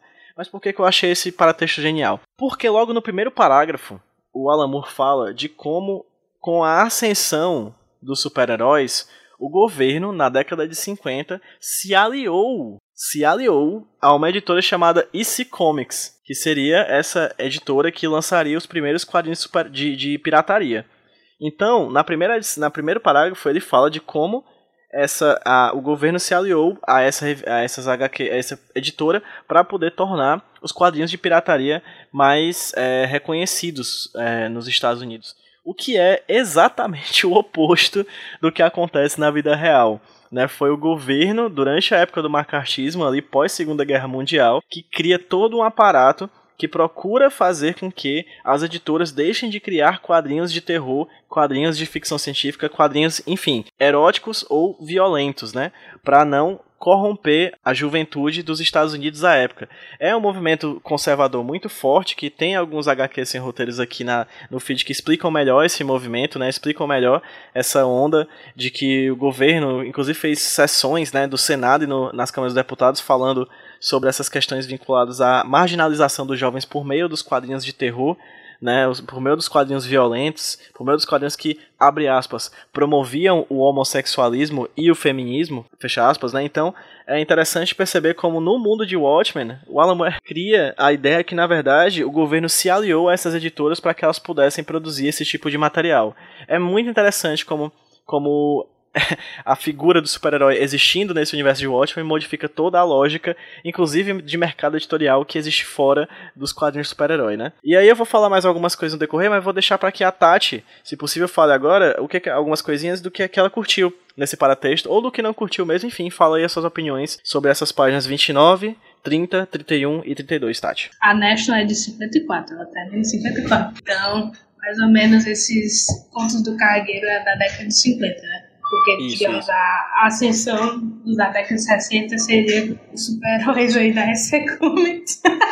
quem, quem não me conhece, assim, acho que os que estão aqui presentes sabem. Ah, eu gosto muito de pesquisar sobre quadrinhos antigos, né? então isso aqui é um prato cheio para mim. E principalmente eu passei, acho que o último ano, lendo a quadrinhos da EC e vendo essa questão, né, sabe? O que teria realmente acontecido se eles não tivessem sido banidos, né? O que teria para os quadrinhos de horror hoje em dia, por causa que eu acho que eu acho que o, cargueiro é mais uma questão a, relacionada aos quadrinhos de horror do que aos quadrinhos de guerra que a EC também fazia, né? que também eram extremamente populares. Ah, e aí eu fico pensando, né, por causa que hoje em dia a gente tem séries de horror que elas não podem ser muito conceituadas, mas elas não têm a mesma popularidade que outros gêneros, né?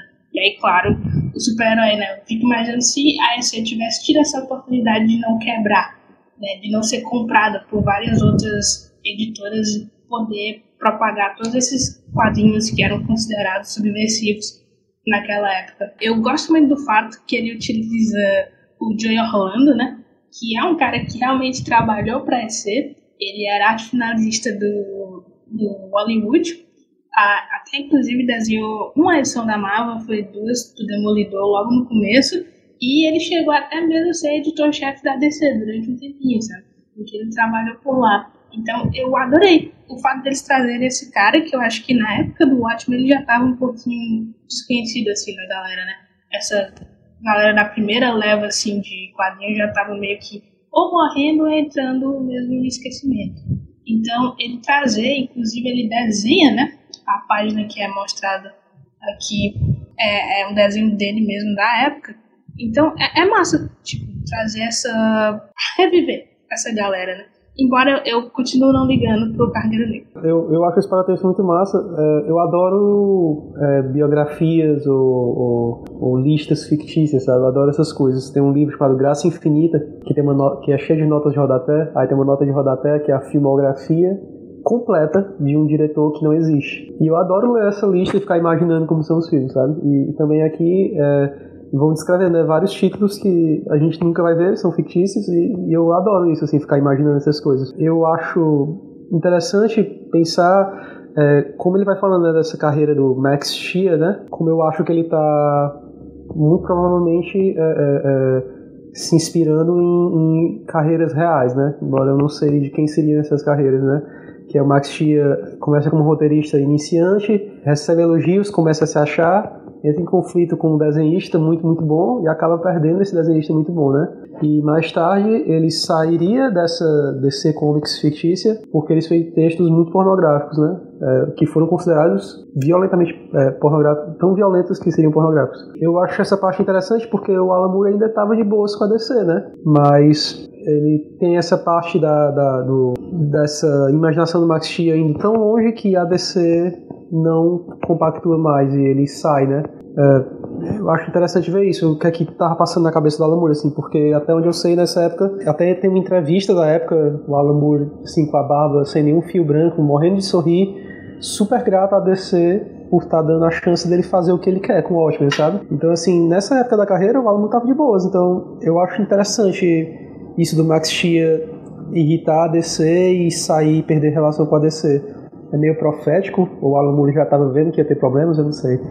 E é legal o, que é um paratexto que já vai te preparando, né, para você entender, para você ser introduzido ao mistério do desaparecimento do Max Chia, né? E como esse desaparecimento vai se relacionar com outros plot twists que vão aparecer bem na frente. Então ele já está usando o, os paratextos não só para dar background para o mundo, mas para preparar elementos do enredo daqui para frente, né? O paratexto ele é muito foda porque o muro ele dá umas alfinetadas nas pessoas certas, né?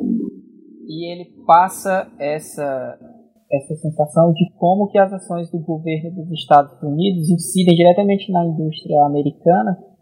Essas ações tanto reconhecem o poder da mídia, mas esmigalham a mídia em si. Eles reconhecem o quadrinho como um veículo que atinge, mas eles não entendem que aquilo é uma mídia que, de contar histórias, no sentido de que pode caber histórias para os mais variados tipos, para as mais variadas idades. Né? Eles reconhecem o poder da mídia, mas eles não reconhecem a mídia porque para eles é uma besteira para criança e tem que ficar contando histórias de criança.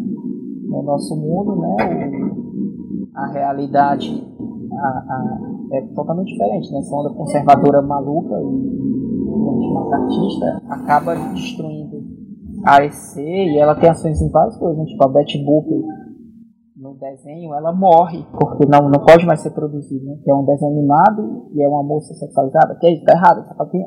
E não era, né? E aí a, o desenho é encerrado e a personagem morre. É isso que o Lucas colocou da questão da relação da DC e de como mais pra frente o Oshi vai se relacionar com ela, quando ele diz que a DC achou os textos espalhafatosamente pornográficos, né? Já é uma alfinetada na DC, porque é a DC que capitaneia o Comic Code Authority e ela usa exclusivamente como ferramenta de tirar as concorrentes do mercado. Porque a Marvel, à época, ainda estava lançando os títulos né, nas revistas, as revistas ainda eram Strange Fantasy, né, tinham esses nomes voltados para esse público e você tinha os super-heróis da Marvel que eles são muito científicos, né, muito, muito ficção científica e no centro você tinha as histórias de terror, você tinha as histórias de suspense e todo, toda essa, essa parte a Marvel soube aproveitar bem, né? tanto que existe toda uma cosmologia do Drácula com os X-Men, né? É um personagem recorrente na Marvel e tal. Então a Marvel deu uma surfada nessa onda quando a AC estava dominando tudo. E a, a DC ela não conseguiu. Ela fez, teve uma atitude deplorável. Né? Ela usou como ferramenta para quebrar as concorrentes. Né? Ela quebra até achar a, a, a editora do, do Capitão Marvel, não lembro, toma o Capitão Marvel para si. E o, o que é narrado, né? Que é muito, muito legal. Muito divertido você imaginar essa essa para-realidade, né, onde você tem o muro, ele dá um panorama do cenário da produção de quadrinhos bem explícito, bem interessante. Ele faz esse jogo de egos e aí ele se auto-afineta, porque quando ele diz que o cara tem um problema com o artista, quando ele começa a enviar nos roteiros, né, uma super descrição das páginas, dizendo como que queria exatamente. Então eu acho que ali ele já já está autoafinetando o que hoje, né, depois de entrevistas que ele deu recente, ele já disse que ele fazia por insegurança, né, mas na época eu imagino que ele não assumiria isso para mim. Olha, então ele sai pontuando todos esses fatores, ele sai pontuando essa para-realidade. De como que o, o Moore ele já escrevia prosa bem, né? Porque ele dá um tom totalmente de revista que ele consegue te envolver, você consome muito rápido. Ele infelizmente é muito curto esse paratexto frente a outros cenários, ele é muito curto. E é isso, as relações que ele vai dando, os personagens reais que ele insere, ou tem, coloca tá, outros personagens ele vai criando, desenvolvendo, inclusive o próprio Oshi, né, como o Lucas já denotou, se você, a pessoa lê os paratextos, é pegar esse nome mais pra frente vai fazer muito sentido, principalmente porque aqui ele já dá uma nota, né, que o Oshi, quando ele começa a dar uma de estrelinha, ele começa a inserir elementos além dos sobrenaturais nas histórias de pirata dele, né, então, provavelmente ele já estava trabalhando essa questão de, de alienígenas, de e tudo isso é uma questão, na época estava muito em voga. Né? Você já tinha esses, você já tinha a ficção científica trabalhando com essas coisas bem forte. Então ele vai trabalhando com isso nas histórias dele, por isso que ele vai desempenhar o papel que, que vai mais pra frente. Fora que a arte também que ele coloca do Cargueiro Negro é uma coisa muito saudosista e muito boa. Essa página aqui, né? que é a página 60 né, do, do, do, do paratexto, é sensacional. Uma arte muito foda. Tá, eu vou só finalizar dizendo que eu acho uma safadeza e uma inteligência absurda do Alan colocar nesse paratexto o que a gente vai esperar do final do conto do Cargueiro Negro, né? Desse conto em específico. É porque aí a gente aprende né, que o Conto Cargueiro Negro, na verdade, é um título, né, uma revista, e que dentro dela tem diferentes histórias. E essa que a gente está acompanhando dentro do, dessa, dessas duas edições de Watchmen é uma história em específica, dividida em duas edições, chamada Ilhado. Né? E ele fala no, no em determinado momento do paratexto que é o, o seguinte: bicho, vai dar ruim. o Marujo não vai conseguir o que ele quer, vai ser uma tragédia, só que ele não diz o que é que vai acontecer. Ou seja, é um semi-spoiler. Ele já adianta pra gente que não vai dar certo, que no final das contas esse Marujo vai se fuder, só que a gente só não sabe como. E a gente fica na ânsia para poder, junto com o personagem lá do rapaz lendo conto do Cargueiro Negro, lendo essa história do conto do Cargueiro Negro, a gente também fica na ânsia de saber o que, é que vai acontecer. Também, já que a gente já sabe que o futuro não é tão bom assim. Tem outra coisa que o Moore faz também que é importante, né? Ele dá um insight sobre o Cargueiro Negro, né? Que até então você nem viu o barco e ele já está divagando sobre quem seria o, o capitão. E faz essas coisas que você nomeou, né, pontuou, e aí no final da revista ele dá um tom bem, bem de revista informativa mesmo. E ele coloca. Ele dá um spoiler da próxima edição também.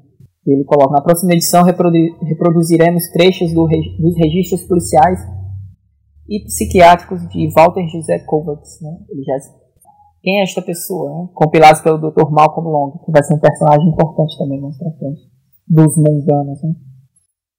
Então ele já spoiler uma coisa, spoiler outra, ele chama toda a sua atenção, né? Ele vai puxando os pontos de tensão para cima para você ir para a próxima edição já atento, querendo saber de coisas que você já estão plantadas ali na sua cabeça.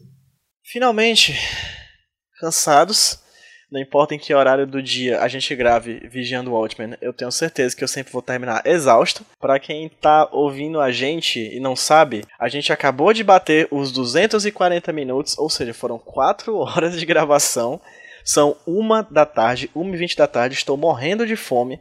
Mas antes de almoçar, o meu almoço dos campeões, dor nas costas, por favor, meus amigos de bate-papo, meus colegas, meus grandes amigos e pessoas que eu tenho muito orgulho de verdade de ter como amigos e poder discutir sobre quadrinhos com essas pessoas. Eu agradeço demais.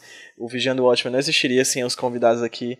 Que não são nem convidados, são pessoas da equipe, né? São pessoas que já fazem parte desse bate-papo, que toparam, junto comigo, subir nessa jangada em direção a, a essa missão de, de desvendar os segredos dessas duas edições dessa obra-prima que é o Watchmen.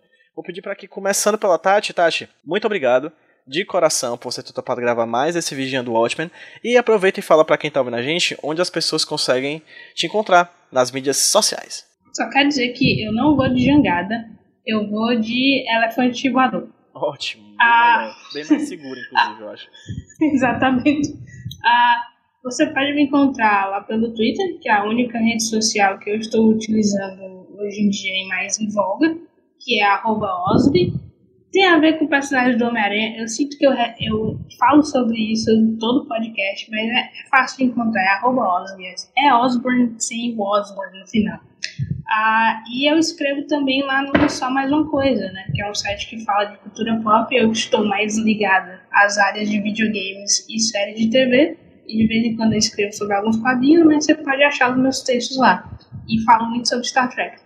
Pra quem já sabe, os links para as redes sociais da Tati, do Só Mais Uma Coisa, vão estar linkados no post desse podcast lá na hqsemroteiro.iradex.net, especificamente nessa postagem aqui sobre o quinto volume, a quinta edição. Lucas, muito obrigado. Segundo o podcast em sequência, assim como o Agberto também. né? Muito obrigado pela participação, meu querido, e fala pra quem tá ouvindo a gente onde as pessoas conseguem te encontrar. Pô, cara, obrigado aí pelos elogios. É, então, já foi o segundo programa. Eu posso entender que eu já estou contratado. Mais tarde a gente vai falar sobre o salário. E aí, é, todo mundo pode me achar no Twitter, Lucas Sampaio 662. Outro que tá em sequência aqui, mas acho que já é a terceira vez que participa, é Egberto, cara. Eu não tenho nem como agradecer por você ter já dedicado esses, essas quase 10 horas de sua vida pra falar sobre o Watchmen aqui no Vigiando o Watchmen. Muito obrigado de verdade, cara. E onde as pessoas conseguem te encontrar nas redes sociais? Pedro, eu, eu que agradeço. assim, 10 horas é pouco pra, pra dedicar pra esse quadrinho aí. Eu gosto bastante do que você está fazendo. Galera, nesse finalzinho, o áudio do Egberto infelizmente tem uma falha muito grave que não deu pra recuperar e tá muito difícil de ouvir o que ele diz, mas ele fala basicamente sobre as redes sociais dele e ele indica principalmente pra vocês seguirem ele no Twitter, ST Egbert, e é basicamente isso. O arroba dele, o link diretamente pro Twitter dele vai estar linkado no post do podcast lá no hqsemroteiro.iradex.net, principalmente nesse podcast aqui do Vigiando o Watchmen número 5, tá bom? Então tá bom. Queria agradecer enormemente a Tati, ao Lucas, ao Egberto e a todo mundo que ouviu mais essa edição do Vigiando o Watchmen. Eu ainda eu tô aqui no quinto programa e eu simplesmente ainda não consigo acreditar que as pessoas estão ouvindo, sério mesmo. Porque é, é- é programa pra caralho, é muita coisa. Mas enfim, fico feliz porque também tá dando muito trabalho de fazer. Editar esse negócio tá sendo muito difícil, mas tá sendo muito divertido e muito gratificante, com certeza. E tenho certeza, já estou aqui no futuro, tal qual Dr. Manhattan, vendo a última edição do Vigiando Watchmen sendo lançada, extremamente grato por tudo isso. Agradecer também aqui é, em tempo real, na gravação, ao Cristiano Barba, né, que é a nossa voz de veludo que faz todos os personagens, cara, no começo do programa. A cada programa a narração é dele. Se vocês quiserem ouvir mais a voz deliciosa do Cristiano Barba, vai lá no Teologia de Boteco, podcast muito massa, muito massa. Eu já tive a honra de participar dele. Então fica a sugestão aí, procurem o Teologia de Boteco e enalteçam o trabalho do Cristiano Barba também. Tati, Lucas, Egberto, vocês que ouviram, muito obrigado. E vamos dar um tchauzinho pra quem tá ouvindo a gente no 3, 2, 1. Tchau, gente! Tchau, tchau, tchau. Tchauzinho! Tchau. Tchau. Saint Stephen with a rose, in and out of the garden he goes. Country garland in the wind and the rain, wherever he goes, the people all complain. Stephen prospered in his time, well he may and he may decline. Did it matter? Does it now? Stephen would answer if he only knew how.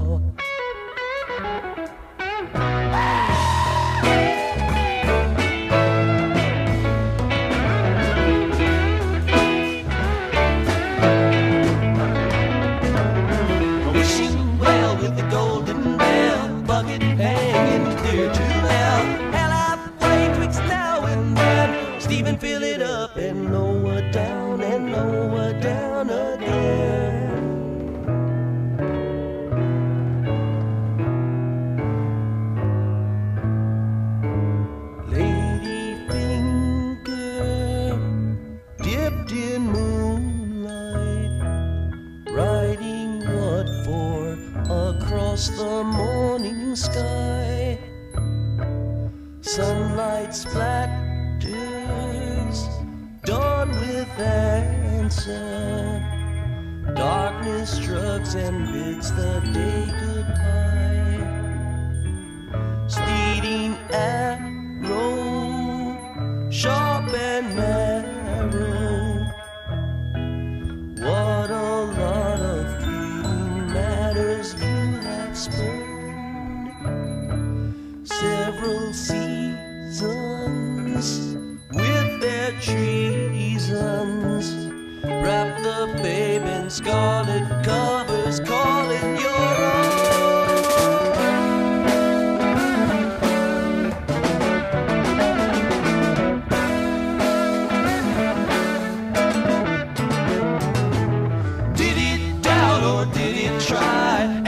a in the by and by. Talk about your penny, talk about your ills. One man gathers what another man spills.